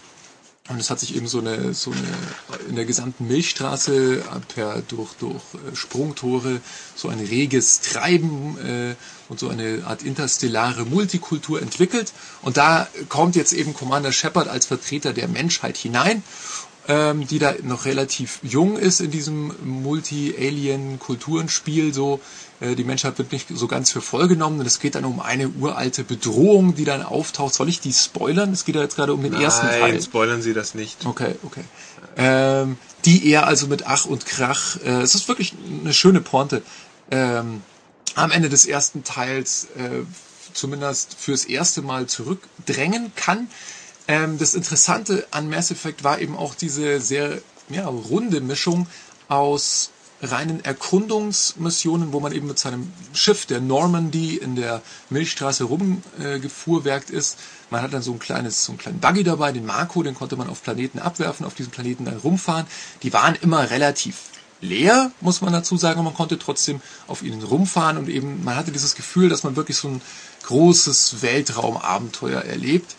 Ähm, zusätzlich gab es dann eben noch diese, diese äh, Ballersequenzen. Was, was ist das für ein, hörst du gerade innere Musik oder willst du mich? Ja. Äh, Ich Äh, nicht zu lang, zustimmen, oder? weil es sich so gut anhört. Nee, ich brauch zu lang, oder? Oder ist das, ist das, war das gerade die Vorspultaste? Ja, ein bisschen. So ein Okay. Bisschen. Nee, nee, aber erzähl Ähm. noch mal kurz die, U- die Unique Features des ersten Teils, denn die Genau, werden ja das ist ja wichtig. wiederkehren, Das ist- beziehungsweise nicht eben nicht wiederkehren. wiederkehren, und genau. Also eben man hat diese, diese normalen äh, Rollenspiel äh, Anteile eben, also der Shepard und seine Crew, die man im Laufe des Spiels zusammenzieht, die haben eben alle noch ihre ganz normalen Skills und ihre Statuswerte, die man hochlevelt. Ähm, alle Waffen, alle Rüstungen muss man eben zusammenkaufen. Ähm, Dazu kommt eben dieser Action-Part, der im ersten Teil noch so ein bisschen hakelig war, muss man sagen. Es ist im Grunde genommen ist es das ja, Resident Evil Uncharted Ding eben, man läuft aus der, guckt der Figur über die Schulter, geht irgendwo in Deckung, geht dann wieder aus der Deckung raus und, und ballert irgendwelche Leute kaputt und das war eben im ersten Teil noch relativ hakelig. Und dann ein ganz großer Teil neben dieser Weltallerkundung ist, ist noch der Dialogmodus natürlich, ganz großartig in Mass Effect mit die best inszeniertesten Dialoge, die ich momentan so je gesehen habe, muss ich sagen. Also möge man mir widersprechen, aber mich begeistert es auch Oder sogar noch. gehört. Äh, unglaublich, äh, unglaubliche Textmengen wurden da äh, mit sehr, sehr hoher Qualität eingesprochen. Und es gibt eben dieses ähm, Ringmenü, das dann eben während den Dialogen immer eingeblendet wird und das Interessante da ist eben, man kann da nicht einfach nur schnöde irgendwelche Dialektoptionen per Ringmenü dann auswählen, sondern es sind eigentlich eher die Gedanken oder so kurze, impulsive Gedankenfetzen, die man dann, dann sieht und man weiß nicht genau, was Shepard dazu dann sagen wird, wenn man diese Dialogoption auswählt und in welche Richtung sich der Dialog dann weiterentwickelt. Ähm, ja, und BioWare typisch, es gibt da natürlich noch das Moralsystem. Das heißt bei Mass Effect das Vor, man kann sich zwischen Vorbild und abtrünnig entscheiden, was dann eben auch, wenn man äh, viele vorbildliche äh, Dialogoptionen gewählt hat, dann ist man eben relativ gut und bekommt dann eben neue Dialogoptionen freigeschaltet. Ähm, ja, soweit mal zum ersten Teil. Der zweite ist atmosphärisch wesentlich düsterer, so wie es sich für den zweiten Teil einer Trilogie gehört. Also Empire Strikes Back in Star Wars. Ähm, die Farbe Rot wird inflationär benutzt, äh, ist auch in Mass Effect 2 so. Ähm, den, Was willst du uns damit sagen? ich will damit sagen, dass äh, die Farbe Rot öfter vorkommt. Nein, Bluten die Gegner etwa? Ähm, die Gegner Sterben Menschen? bluten ein wenig, Gegner, die andere sind im, im ersten Teil auch schon gestorben, aber es ist ein bisschen härter alles. Nee, aber es ist vor allem die, die Atmosphäre, die nicht mehr ganz so klinisch, nicht mehr ganz so äh, Star Trek-artig ist. Ähm, also ich habe es im, im, im Test auch so geschrieben, ich vergleiche es von der Atmosphäre her eher mit Farscape, wer das kennt. Also so ein bisschen dreckiger, ein bisschen verruchter, die, die moralischen äh, Optionen sind nicht mehr so ganz unproblematisch und so, die Figuren sind alle, haben alle irgendwie einen Hau und, alle äh, Was? haben, haben einen Hau, einen Schaden. Ach, den Lukas. Okay. oh Gott. Ein Hau? Sie haben einen Hau, jemand hat einen Hau. Jemand hat einen, wenn, wenn, Ich hab das noch nie gehört. Dann hast du was wie eine Delle, du hast einen Schaden, du bist, du bist irgendwie angeschlagen. Emotional, charakterlich, nicht Ja, die sind alle wirklich. so ein bisschen- Die haben einen Hau weg. Ein Schlag so, weg, äh, Ein Schlag du? weg, ja. Ach so. Hau, Schlag ist ja, das ist ja interessant. Das ist offensichtlich ein, Ja, ein, ein, ein, süddeutscher Ausdruck. Ähm, ja, sie haben einen Schlag weg, wie der Hannoveraner sagt. Und ähm, was spielerisch, denke ich, sehr, sehr ähm, schnell ins Auge sticht, ähm, Mass Mass Effect Effect 2 2 geht einen anderen Weg. Mass Effect 2 ist einfach wesentlich mehr Action als RPG. Ähm, Das und, heißt, es ist, und also- es wirkt nicht mehr so aus einem Guss. Okay, das heißt, gibt es mehr Kämpfe und weniger erkunden und weniger reden oder sind diese Kämpfe in sich einfach nur Also das- noch actionreich inszeniert, also noch mehr, noch, noch shooteresker? Sie sind shooteresker, obwohl sie immer noch nicht auf dem Niveau von Dead Space oder ähnlichen Spielen sich befinden. Ähm, sie laufen runder, dynamischer durch. Es bumst auch mehr. Es gibt auch mehr Gegner. Es, Es ist, bumst auch mehr. Ach bitte nicht jetzt wieder diese. Das, Ähm, die Leute erwarten das. Ach so. Äh, also es rappelt im Karton, es latüchtet, dass es gravelt, Heide Witzka, hau ruck die Waschfrau mit. Juhe. Zufrieden? Danke. Ähm, der Erkundungsmodus hat extrem gelitten. Der äh, Dialogmodus nicht so sehr, obwohl die Dialoge nicht mehr ganz so ausschweifend sind wie im ersten Teil, aber sie sind immer noch genauso gut und äh, es gibt da noch genauso viele. Es gibt kein Makro mehr. Zugunsten, zugunsten von mehr äh, und lineareren Ballersequenzen. Das heißt, in diesem ganzen Spiel gibt es kein Fahrzeug mehr, um auf Planeten rumzufahren. Ja, das Ganze muss Das man. soll ja im diese, zweiten ja, genau. Im, im zweiten Download-Paket gibt es den Hammerhead. Das ist ein äh, irgend so, so ein Schwebepanzer Panzer. oder so. Ähm, wie sich der dann spielt, ob sich dadurch dann die gesamte Spielbalance wieder ändert, wissen wir aber einfach noch nicht sicher. Da gibt's unterschiedliche Aussagen, die sind mir aber alle noch zu nebulös. Da muss man warten, bis das Ding draußen ist. Was einfach fehlt, ist ähm, dieses äh, Teil, ich, ich fahre auf dem Planeten rum und gucke, oh, da ist ein Haus, da ist bestimmt eine Nebenquest drin. Oh, die ist zwar langweilig, aber es ist halt ein Haus auf einem Planeten. Und nicht, was eben jetzt äh, für den mehr oder weniger ersatzlos gestrichenen Marco kommt, das Wenn ich mal ganz kurz äh, nochmal dazwischen gehen kann. ganz kurz, das äh, Scanning-Minispiel, das ist der, der spielerische Ersatz.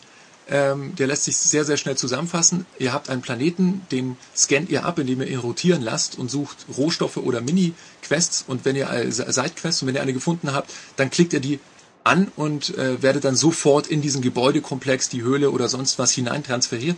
Und dieses Scanning-Minispiel ist bocklangweilig und definitiv wesentlich schlechter als alle Marco-Touren des ersten Teils. So, nun kommst du. Nee, da kann ich nur ganz kurz nochmal zu erwähnen. Ah. Denn warum ist es so stinklangweilig? Weil es auch einige Minuten dauert, um diesen ganzen Planeten eben abzuscannen. Ja, das hätte ich ja erzählt, wenn, wenn du mir jetzt nicht total... Äh, Ich wollte wenn, nur dazwischen gehen, Ja. um eine strukturierende Frage hineinzuwerfen. Ich finde es sehr gut, dass, dass du mein völlig zerfaserndes Gebrabbel strukturierst. In diesem Fall muss ich einfach sagen, äh, hättest du äh, im, im Dialog, äh, in der Dialog Da hätte ich mehr von gehabt, das ist richtig. Du hättest die linke, die linke Seite wählen müssen, denn die bedeutet ja immer, das war schon im ersten Teil so in Mass Effect, äh, was auf der linken Seite liegt, das ähm, ist äh, so Z- Zusatzinformation, die das Ganze etwas vertieft. Und rechts, wenn man immer auf rechts klickt, dann treibt man den Sprach, den Gesprächsfluss, den Storyfluss weiter.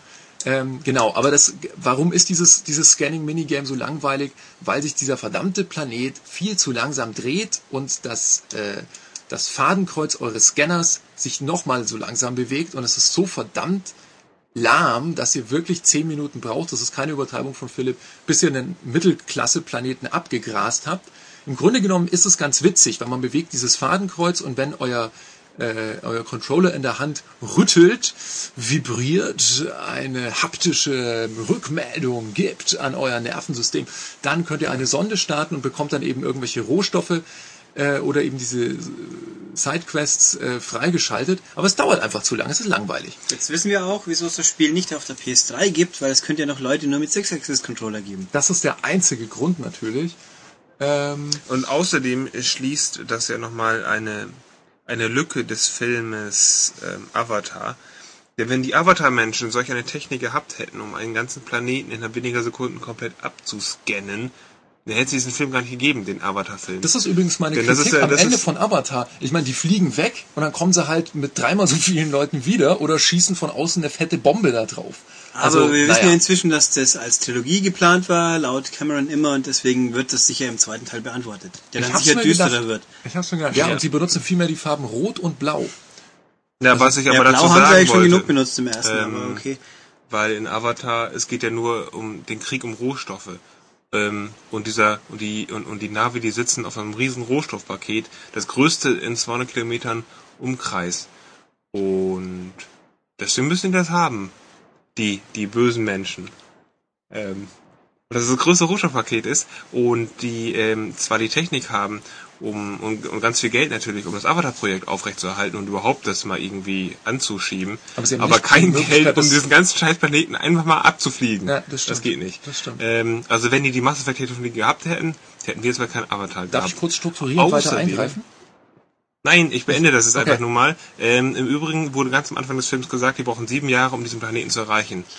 Das heißt, in maximal 14 Jahren kommt diese blöde Verstärkung erst, um die Navi auszurotten. Ach so, dann haben die um- genug Zeit, um sich nochmal um- um- selbst zu stärken. Ja, um sich um die Dampfzivilisation aufzubauen. Und dann Ja. können sie mit ja, Dampflokomotiven können ja auch vielleicht diese, diese wilden Tiere einfach äh, domestizieren, die auf diesem Planeten rumlaufen, diese Ja, und riesengroßen. dann haben sie viel mehr Chancen gegen die Ultraneutronen-Laserbombe. ja, die Tiere waren so groß, die konnten ja diese Riesen-Max einfach so umlaufen. Das stimmt. daher.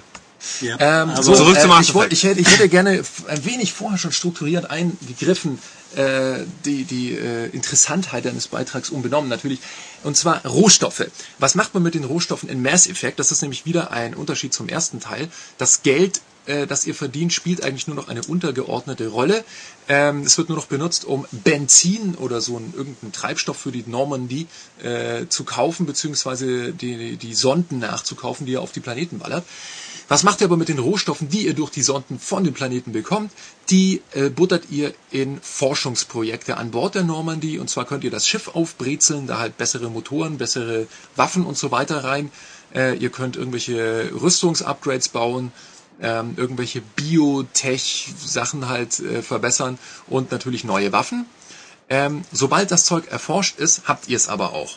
Und das ist wieder so eine Sache, die ich dann als Rollenspieler so ein bisschen zu einfach finde. Auch wenn ihr eine Waffe in einer Mission findet, ihr nehmt sie auf wie in einem Ego-Shooter und dann habt ihr sie. Sie ist freigeschaltet und ihr könnt sie jedem äh, Mitglied eurer Party, ihr könnt wie immer ähm, aus einer aus zehn beziehungsweise neun, wenn man es völlig ohne Download-Paket spielt, äh, Figuren wählen und dürft zwei in die jeweils aktuelle Mission mitnehmen, ähm, dann könnt ihr denen das einfach zuweisen. Ihr müsst das nicht mehr irgendwie kaufen. Ähm, eine, die, die Rüstung bei euren, bei euren KI-Kameraden fällt völlig flach. Ähm, die, die wird eigentlich auch nicht mehr irgendwie äh, weiterentwickelt oder so, außer natürlich äh, ein, ein KI-Kamerad wird loyal, dann kann es sein, dass er irgendwie anders aussieht. Loyal werden die dann, wenn ihr eine bestimmte Sidequest löst, die eben mit einem jeweiligen, mit dem jeweiligen Crewmitglied zusammenhängt. Ähm, und äh, an, an, ansonsten ist es eben gerade dieser Wirtschaftspart oder das, was für mich so ein bisschen ein Rollenspiel auch ausmacht, dass ich Statistiken habe, dass ich mir angucken kann, aha, diese Waffe da, äh, die macht so und so viel Schaden und hat die und die Schussfrequenz und so, das gibt's alles nicht mehr. Also es fällt mir dann tatsächlich auch ein bisschen schwer, dadurch, durch diese scheinbare Vereinfachung, ähm, die ideale Bewaffnung in der jeweiligen Mission äh, zusammenzustellen. Das ist also auch so ein kleiner Kritikpunkt. Da kann Philipp jetzt zum Beispiel eben sagen, er hat das lieber, weil das Ganze natürlich dann die, das, das Gameplay vereinfacht und schneller macht und, und stromlinienförmiger macht. Mir ist es ein bisschen zu einfach. Ähm, und eine Sache noch, äh, ich habe schon ein paar Mal jetzt von Missionen gesprochen. Es ist tatsächlich so, dass Mass Effect 2 im Gegensatz zum ersten Teil in Missionen aufgeteilt ist. Also wenn ihr so eine Shooter-Sequenz durch habt, dann kommt ein Debriefing-Screen, äh, auf dem steht halt, oder Debriefing, auf dem steht halt, äh, was weiß ich, wie viele Leute umgebracht, wie viele Sachen gewonnen, bla bla bla es wirkt nicht mehr so aus einem Guss wie im ersten Teil, dass man in einer Bar ist und in der Bar kann man mit Leuten labern und irgendwelchen Striptease-Tänzerinnen zugucken, geht in ein Nebenzimmer und plötzlich beginnt eine Schießerei. Das fehlt mir. Es ist strikt getrennt in Action-Part und, und Rollenspiel oder, oder eben Erkundungspart. Äh, Erkundung in, insofern, dass man eben noch so große Stationen erkundet. Ähm, das macht immer noch Spaß, es ist immer noch unglaublich atmosphärisch, es ist großartig inszeniert und auch die Story und was mit Shepard passiert, finde ich ganz weit vorne. Aber es ist auf sehr, sehr hohem Niveau ein wenig schlechter als das, was ich mir nach dem ersten Teil erwartet hätte. Uh. Ja. Uh. Uh. Haben wir über die Grafik schon geredet? Ja, ist halt ein bisschen besser. Äh, also, also, ich meine, die Gesichter sind fantastisch. Die waren beim ersten. Ja, aber das waren sie schon beim ersten. Ja, ja, aber es, also, es ist Knaller. Ich finde, noch. von den Schnitten, die die da anlegen, ist es einfach noch. Ähm, Was meinst du meinst es aber wie, wie die äh, die Schnitte während der Dialogsequenz. Okay, also das hat dann so wie mit, den, mit der Qualität der Gesichter zu tun. Du meinst, das ist auch noch gut inszeniert. Ja, ja genau. genau. Gibt's eigentlich ähm, diesen und Text? die Nahaufnahmen einfach und ja, Gesichter, ja. Gesichter ist, alles und, und, es ist und wirklich Synchronität unglaublich. und sowas. Haben sie diesen Texturplop in ein Fade-Krempel ein bisschen besser rausgebracht? Wesentlich besser. Also das, das, das, ist, gut. das ist, die gehen, die gehen wesentlich schneller als beim, beim ersten Teil. Das ist kaum vorgekommen. Ähm, jedenfalls ist es mir kaum aufgefallen. Ähm, Moment, ich wollte noch irgendwas sagen. Wegen, ja, genau, wegen Grafik. Was auch weniger vorkommt, ist, dass, dass die, gerade die Sidequests so absolut 0815 hingebaute äh, Missionsdesign Mensch, dies, äh, das, Container sind. Das ja, wundersam immer wieder auftauchende gleiche Gebäude. Das Genau. gibt's nicht mehr. Genau, das gibt's nicht mehr. Also auch, auch irgendwelche Sidequests, da sieht man dann so ein bisschen raus und sieht dann den Planeten und so. Ähm, das ist schon, das ist schon ein bisschen schöner. Was mir neben der grafischen Brillanz, sage ich jetzt mal, die das Spiel durchaus hat, dadurch auffällt, ist, dass, dass, die, dass die Levels dann auch wirklich so, ein, so eine Level-Charakteristik haben. Das sind halt gut gemachte, äh, spektakuläre Schläuche oder, oder Schießstände so ein bisschen. Also ich habe das ein bisschen vermisst, auch dass ich während, einem, während einer Mission, wo ich rumballern muss, dann auch einfach mir überlege, okay, gehe ich jetzt zuerst runter und gucke mir den Keller an und, und äh, leuchte da in alle Ecken oder schaue ich zuerst rauf oder so. Das geht sehr, sehr ähm, straight durch. Das ist deswegen nicht unbedingt schlecht, aber wie gesagt, es ist eben meine persönliche Erwartung an ein Spiel wie Mass Effect, sieht da ein bisschen anders aus. Das muss mehr können, weil wenn ich so ein ganz lineares Ding haben will, dann spiele ich eben Resi oder Dead Space. Und wenn ich damit wiederum Mass Effect 2 die Actionsequenzen vergleiche, dann äh, so gut ist es einfach bei weitem nicht. Natürlich muss es das nicht sein, denn das hat eben diese tollen Dialoge, die tolle Story.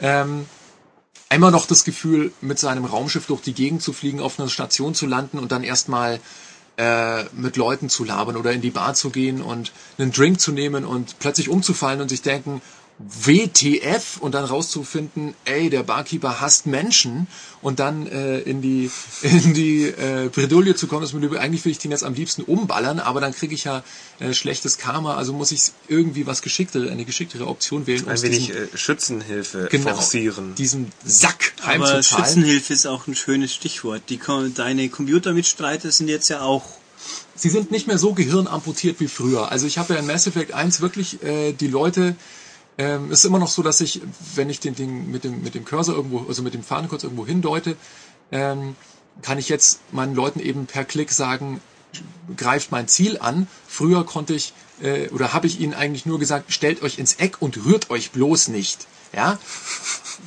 Wehe, ich gerade, drauf. Ja, gerade, dass sie mich mal heilen durften, wenn ich irgendwie äh, als als Action-Depp, der ich der ja bin. Superadmiral Nack das mal äh, der, aufschlägt dann. Dann äh, ist natürlich ganz düster. Nee, und äh, es ist jetzt im zweiten Teil echt so, dass die äh, auch, dass, dass man dann auch mal so im Hintergrund plötzlich sieht, wenn man aus einem aus so einem Clinch, aus so einem Feuergefecht äh, herauskommt und, und gewonnen hat, dann so, oh, okay, da steht da hinten, da steht ja dann einer und, und hat so sein eigenes Feuergefecht und, und, und äh, ballert jetzt irgendwie jemand anders kaputt, ohne dass er äh, völlig sinnlos handelt oder auch, auch sinnlos seine, seine ähm, Bio, wie heißt das denn, Biotech, Bio, wie heißen die denn, die, die PSI-Energie in Mass Effect? Ah, Bionik, Biotik? Ja, sowas ähnlich. Biotik, Biotik, das Biotik. war's. Ähm, da auch gleich mal, es wurde tatsächlich auch stark in dieses Skill-System des ersten Teils eingegriffen. Also wer im ersten Teil einen hochgelevelt hat, der extrem auf Tech war, also der gut Sachen hacken konnte oder so, traue ich mich jetzt mal zu sagen, der wird auch enttäuscht sein vom zweiten Teil, weil äh, das wurde auch sehr, sehr eingedampft. Es gibt lang nicht mehr so viele. Dafür machen jetzt alle auch durch die Bank Sinn, alle Skills und, und äh, Fähigkeiten, die es gibt. Es sind nicht nur diese biotischen Angriffe, wenn man eben äh, was weiß ich, einen Gegner in die Luft erhebt und der kreist dann da rum und dann kann man schön auf ihn draufballern oder so. Ähm, also es gibt es auch so einen Adrenalin-Modus, der das Ganze dann so ein bisschen in Zeitlupe runterbremst, dass, dass man besser schießen kann. Äh, das ist auch ein bisschen anders als im ersten Teil und, und äh, dafür wurden eben diese, diese Hacking-Skills eigentlich äh, etwas oder völlig rausgenommen. Das ist jetzt so ein Minispiel. Es gibt zwei Arten von Minispielen, wenn man Türen hacken muss oder Computerprogramme hacken muss. Ähm, und die laufen so nebenher durch. Die sind nicht so nervig wie dieses Scanning-Minigame, die sind ganz witzig, so ein bisschen wie in, Bioshock kann man sagen. Ähm, aber es, wenn man das zum Beispiel dann mit Fallout vergleicht, ja, wo es ja wirklich zum Beispiel Sinn macht, die ähm, Dialogfähigkeiten, also die Gespräche, die, die, die Gesprächstüchtigkeit meines Charakters aufzuleveln oder die Fähigkeit, Sachen zu hacken oder äh, irgendwelche Türen zu knacken. Das ist in Mass Effect 2 nicht so. Es ist wirklich wesentlich einfacher. Also da wird wie nochmal die Action bei Action RPG jetzt ganz groß geschrieben. Ich wünsche mir, dass sie im dritten Teil zwar die verbesserte Action und die verbesserte KI und die tolle Inszenierung und die tolle Story beibehalten, aber dass sie mir wieder ein bisschen mehr Rollenspiel liefern. Ja. In dem Zusammenhang kann ich nur sagen, ähm, der ist ein einige Stunden gespielt hat, nicht ganz so lange wie du. Und der auch nicht ganz so der Rolli ist. Der früher mal so ein Rolli war, ja. ähm, mittlerweile gar nicht mehr. Und für den Mass Effect ein sehr, sehr gutes Spiel ist, weil es einfach doch dieses, diese, so eine, so eine epische Geschichte hatte, wie Rollenspiele eigentlich nur Rollenspiele haben was man doch irgendwie vermisst in den heutigen äh, Shootern zum mhm. Beispiel, aber doch mittlerweile auf Shooter umgesattelt ist und nur noch sowas spielt. Ähm, es ist so eine sehr, sehr, sehr gute Mischung. Das ist so ein bisschen das, äh, vermut, also so Final Fantasy 13 geht mittlerweile jetzt auch in diese Richtung, in dieses den Jahre äh, weniger, ja, weniger Rollenspiele kann man nicht sowas. Kann man nicht vergleichen. Ja, ja, also die, also man hat schon das Gefühl, dass die modernen, also das Rollenspiele sich anpassen an westlichen Markt und einfach linearer sind, actionreicher, ja, nee, auch glatter. nicht. Also das ist, das hast natürlich in Fallout. Was ist mit Fallout, was ist mit Oblivion? Das, ja. Nee, aber was... Ach. Nee, nee. Ähm, Das ist nur ein, das ist nur ein Trend, dem, der auszumachen ist. Und das ist natürlich keine allgemeingültige Sa- Aussage, die auf Genau. jedes westliche Rollenspiel zutreffen müsste. also was, was man bei Final 13 auch sagen muss, das ist ja nicht nur linear. Also es wird ja dann, es zerfasert ja, ganz am das Ende. ist dann natürlich auch noch ein ganz anderes Kampfsystem. Aber Final Fantasy Genau. 13 wird nach einigen Jahren wieder ein Final Fantasy sein, das ich spielen möchte. Mass Effect ist ein Rollenspiel, was ich, ähm, wo ich den ersten Teil überrascht, wo ich Final sehr, sehr 13, überrascht war. Moment, Entschuldige, Final 13 wird nach einigen Jahren eins sein, das du spielen möchtest. Ja. So 2012 wird er dann Das verstehe ich überhaupt nicht. Wieso willst du die nicht spielen, wenn die aktuell sind? Nein, ich möchte, Ich ich, meine, ich möchte in diesem Jahr Final Fantasy 13 spielen. Ich habe einige Final Fantasy Teile ausgelassen. Also Ach, nach Final, einigen. Seit Final so, Fantasy 10 jetzt, habe ich Final okay. Fantasy nicht mehr gespielt. Okay. Aber das okay. 13 ja jetzt denke ich mir, hm, das ist Ja, ja, mal, das ja, ist wieder was Neues und ich könnte damit, Du hast den Siebener noch gespielt, gell? ja, den 7 habe ich, äh, Und danach nichts mehr. Doch, 8, 9, 10. Ach so, doch. Ja, ja. Oh. Dann hast du eigentlich nur eins ausgelassen. Ja, zwei, Ja. wenn man X2 mitzählt, oder? Ich meine, 11 lassen wir jetzt mal beiseite, das ist ja, Ja, ganz X2, andere ja, Baustelle. aber es sind ja schon ein paar X2 kannst du Jahre auch beiseite lassen. Ähm, also alle, alle Spiele mit Zufallskämpfen gar nicht mehr. Gar Okay. nicht mehr. Ähm, nee, Mass Effect geht in eine ganz andere Richtung Ja, von ja, Rollenspiel. Mass Effect absolut. 2 und betont es noch viel mehr Das, das, das hat auch seine Berechtigung, ganz klar. Also da, da möchte ich dir nicht widersprechen. Ähm, es ist so im Grunde wie, wie bei der Musik, das Spiel hat jetzt noch einen größeren Pop-Appeal, möchte ich sagen. Genau, genau. Und das ist, ähm, dadurch verstehe ich, ich verstehe das und ich möchte es auch nicht äh, generell kritisieren, aber deswegen sage ich halt immer, ich persönlich als, Ja, als weil du jemand, so der- ein, so ein richtiger Ich- ich- Rollenspiel-Fanatiker bist, der, der, Fanatiker. ja, aber so, so, so ein Hauding, der möchte, der möchte einfach, der erwartet an was anderes vom Rollenspiel. Aber Ja. momentan haben wir eh die schöne Situation, wer unbedingt komplexes, traditionelles Rollenspiel spielen will, der nimmt Dragon, Age. Ganz genau, ganz genau. Das, Der das, hat dann keine Aliens, aber dafür Drachen. ja, ja, das ist schon in Ordnung. Also es muss ja nicht immer mehr vom Gleichen sein. Ähm, aber auch ich, ich bin gespannt, was, was du dann auch, auch mal sagst, wenn du mal den Direktvergleich zwischen diesem Marco-Feeling und dem Planeten-Scan-Feeling hast, weil das ist was, das hat dann auch nichts mit Pop zu tun, weil das wird ja dadurch nicht schneller. Also das ist wirklich der, der einzige, äh, ja, einigermaßen äh, tiefer gehende Kritikpunkt, Ja, aber der das du Spiel hast, auch nicht komplett kaputt Du hast halt eigentlich das Grab gestaffelt. Du hast in Mass Effect 1 hast du das ja ganz groß kritisiert. Marco, oh, schwammig zu steuern und nichts los auf dem Planeten. Ganz Irgendwie groß, so, mh. ganz groß habe ich das nicht Ähm, kritisiert. Ja, das war so, Nee, nee, was, das halt- war die erklär's weltweite. Kritik und die haben sich gedacht, okay, alle fanden es jetzt nicht so toll, was machen wir jetzt? Ach, Ja. wir schmeißen es ganz raus. Genau, wir, wir schmeißen es ganz raus und machen ein Minispiel, wo selbst BioWare, die jetzt nicht die Actiongötter sind, äh, rauskriegen muss, auch schon in der Konzeptionsphase, ähm, auf leeren Planeten rumzugurken, aber seine Rohstoffe durch einen einzelnen Klick, wie es nämlich früher auf der, Pla auf der Planetenkarte war, zu bekommen, ohne dass man irgendwas machen muss, ist zweifels, im, im, im Zweifel immer noch interessanter und bietet mehr spielerischen Wert als ein Minispiel, wo ich überhaupt keine Freiheit habe und zehn Minuten auf irgendwelche hässlichen Planeten starren muss. Und ich muss das, ich muss das ja machen. Ich habe keine andere Möglichkeit, diese Rohstoffe zu bekommen. Also da äh, natürlich musste man das im ersten Teil kritisieren. Ich musste ja auch äh, den nicht ganz so dollen Action-Part kritisieren. Da haben sie ja auch nicht gesagt, oh Gott, oh Gott, die Action gefällt den Leuten nicht. Schnell, wir machen ein Puzzlespiel draus. Das, das wäre jetzt gerade zugespitzt äh, die Argumentationslinie. Hey, das, ist, das geht von BioWare. Genau, das geht natürlich nicht. Sondern sie haben gesagt, okay, wir versuchen den Action-Part besser zu machen. Das haben sie geschafft und der ist besser, der macht auch mir mehr Spaß.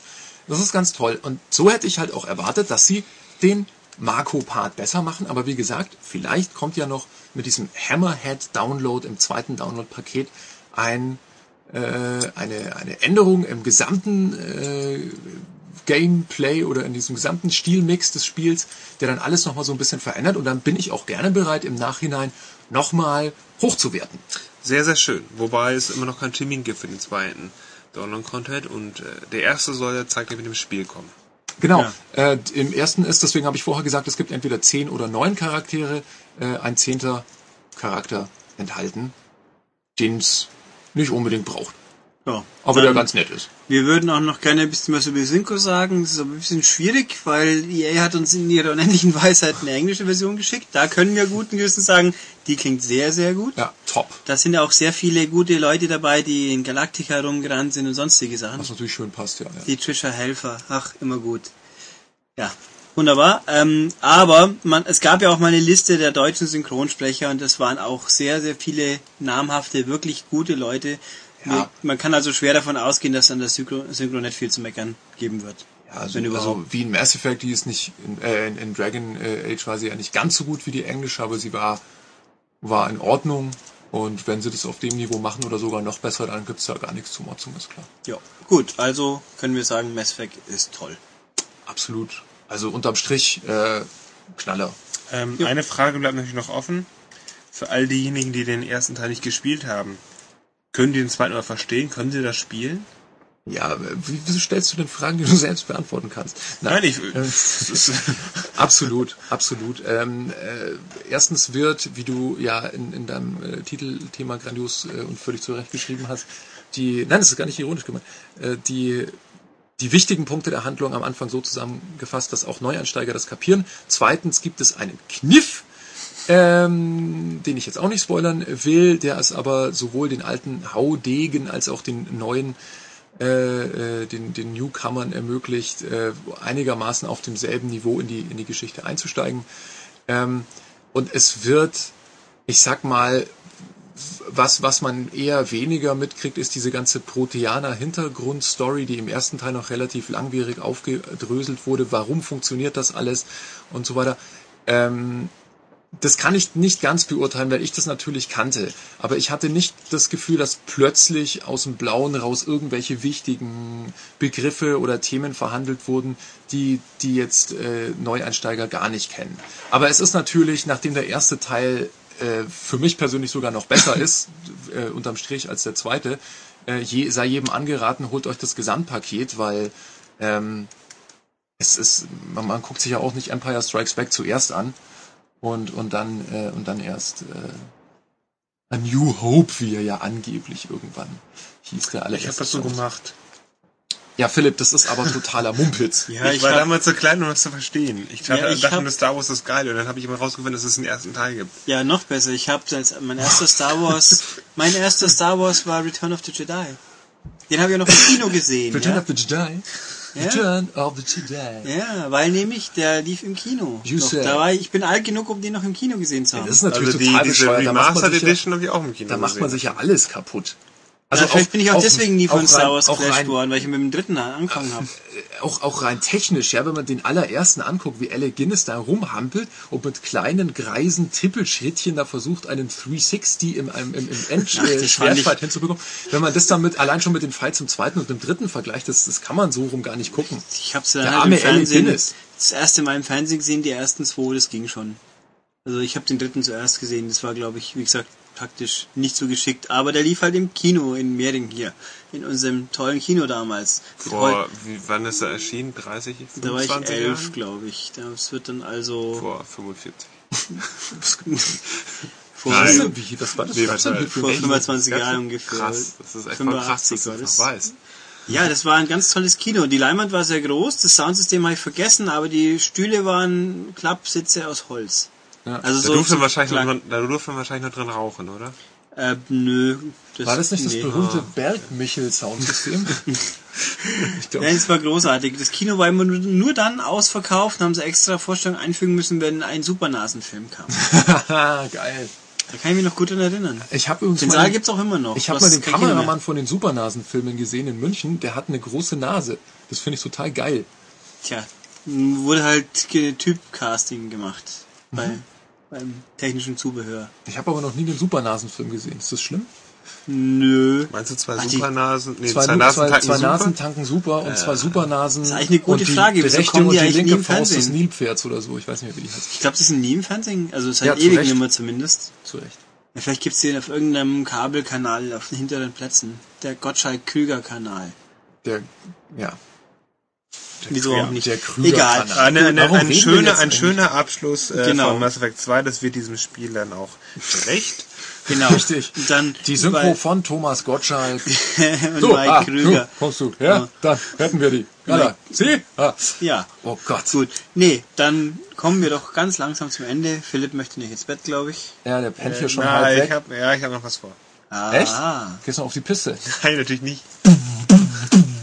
Ja? Ja. In die Alpha-Disco. Äh, äh, ja, genau, in Mehringer Großstadt hier. Hm. Ja. Ja. wir haben eine Disco. Echt? Den Holzmichel. Ähm, genau, Ja, ich, mit, nee, da gibt's eine Holztank. ich war mit heißt doch Holzmichel, oder? Wie heißt? Es gibt doch hier so eine Bauerndisse. Nee, die heißt Alpha Disco. da Echt wollte ich Alpha-Disco? äh, ganz Ja, kurz... früher äh, war es das ja. B2 Dance House. Ja, was wolltest Jetzt erzähl Ich doch mal was. nein, ich wollte nur kurz sagen, dass ich, dass ich mit unserem ehemaligen Praktikanten dahin wollte, an einem Freitagabend wohlgemerkt. Ja, und was ist? Diese Disco hat am Freitag zu. Der am Freitag Also so viel dazu, wie viel Party hier stattfindet. Also hat am Freitag zu. Das war schon scheiße. War das, wie sie umgebaut worden ist? Nein, da stand dann nur, oh, wir haben einfach nur, wir haben nur morgen auf. Die haben echt nur Samstag. Oh Ja. Gott. Ich glaube, sie haben dir aber trotzdem da noch einen Ah, Gefallen da kommt dann tolle Black Ja. Music die ganze Zeit. Das Ja gut, aber das ist jetzt äh, völlig äh, egal. fremdes Gut, ja, hier. nein, wir kommen zum Schluss. Also wie immer, das war jetzt ein Podcast. Wir Ein, sehen betroffen den Vorhang zu und alle Fragen offen oder so. Also MCAST Nummer 47 mit Max die ganze Zeit. Ähm, möchte noch dazu sagen zum Box-Gewinnspiel. Ich habe die Preise inzwischen. Ich, Nein, habe, ich habe sie. Okay, Philipp hat es inzwischen, weil ich habe ja Urlaub, aber sie sind zumindest angekommen. Äh, wir müssen jetzt bloß noch mal auszählen, wie viele Boas es wirklich waren. Kriegen wir aber hin. Also ich mutmaße, nächste Woche werden die potenziellen Gewinner benachrichtigt. Oder so. Ja. Ja. Von Philipp. Oder von mir oder von der Podcast-Mailadresse. Also, Ich was dachte, gibt's sonst das, noch? Das so, so Pimp My Ride mäßig, dass er klingelt und dann vor der Tür steht und die Leute euch dann um den Hals fallen. Oh, Ja. Genau. Und deswegen Genau. trägst du auch immer diesen Schal. Weil der blau ist. der ist sexy. ja. Ähm, Ich gut. habe uns viele Schals. Was wollte ich noch sagen? Echt? Oh. Finde ich ziemlich schal. also, Können wir jetzt ähm, endlich aufhören mit ja, dem Karlauer aus? Genau. Gut, also, wie gesagt, es gibt die neue M-Games, die 3, 0, äh, 3010, 03 2010. Ab diesem Freitag am Kiosk. Genau, Und- mit einigen innerlichen Veränderungen und tollen Themen. genau. Und Also die drei großen M, ja, M-Games kaufen, Mass Effect kaufen, macht's gut. Ja, ähm, ich muss noch fertig verabschieden. Also, und auf unsere Webseite mal gucken, mal lohnt sich auch immer, www.maniac.de. Wer uns was schreiben will, wer Mac, Max jetzt ein Autogramm von Max haben will zum Beispiel, ein Autogramm von Max oder ein Lob loswerden will oder sonst irgendwas, podcast at maniac.de. Genau, ihr Geht könnt auch euch von mir loben lassen. Oder wenn ihr ein Lob von Max haben wollt, ich weiß zwar, wie es dann aussieht, aber Das weiß ich auch nicht. ein freundliches Foto von Max. Mm, ja, oder irgendwas. Ähm, ja, genau. Und sonst einfach bis nächstes Mal. Tschüss. Tschüssi!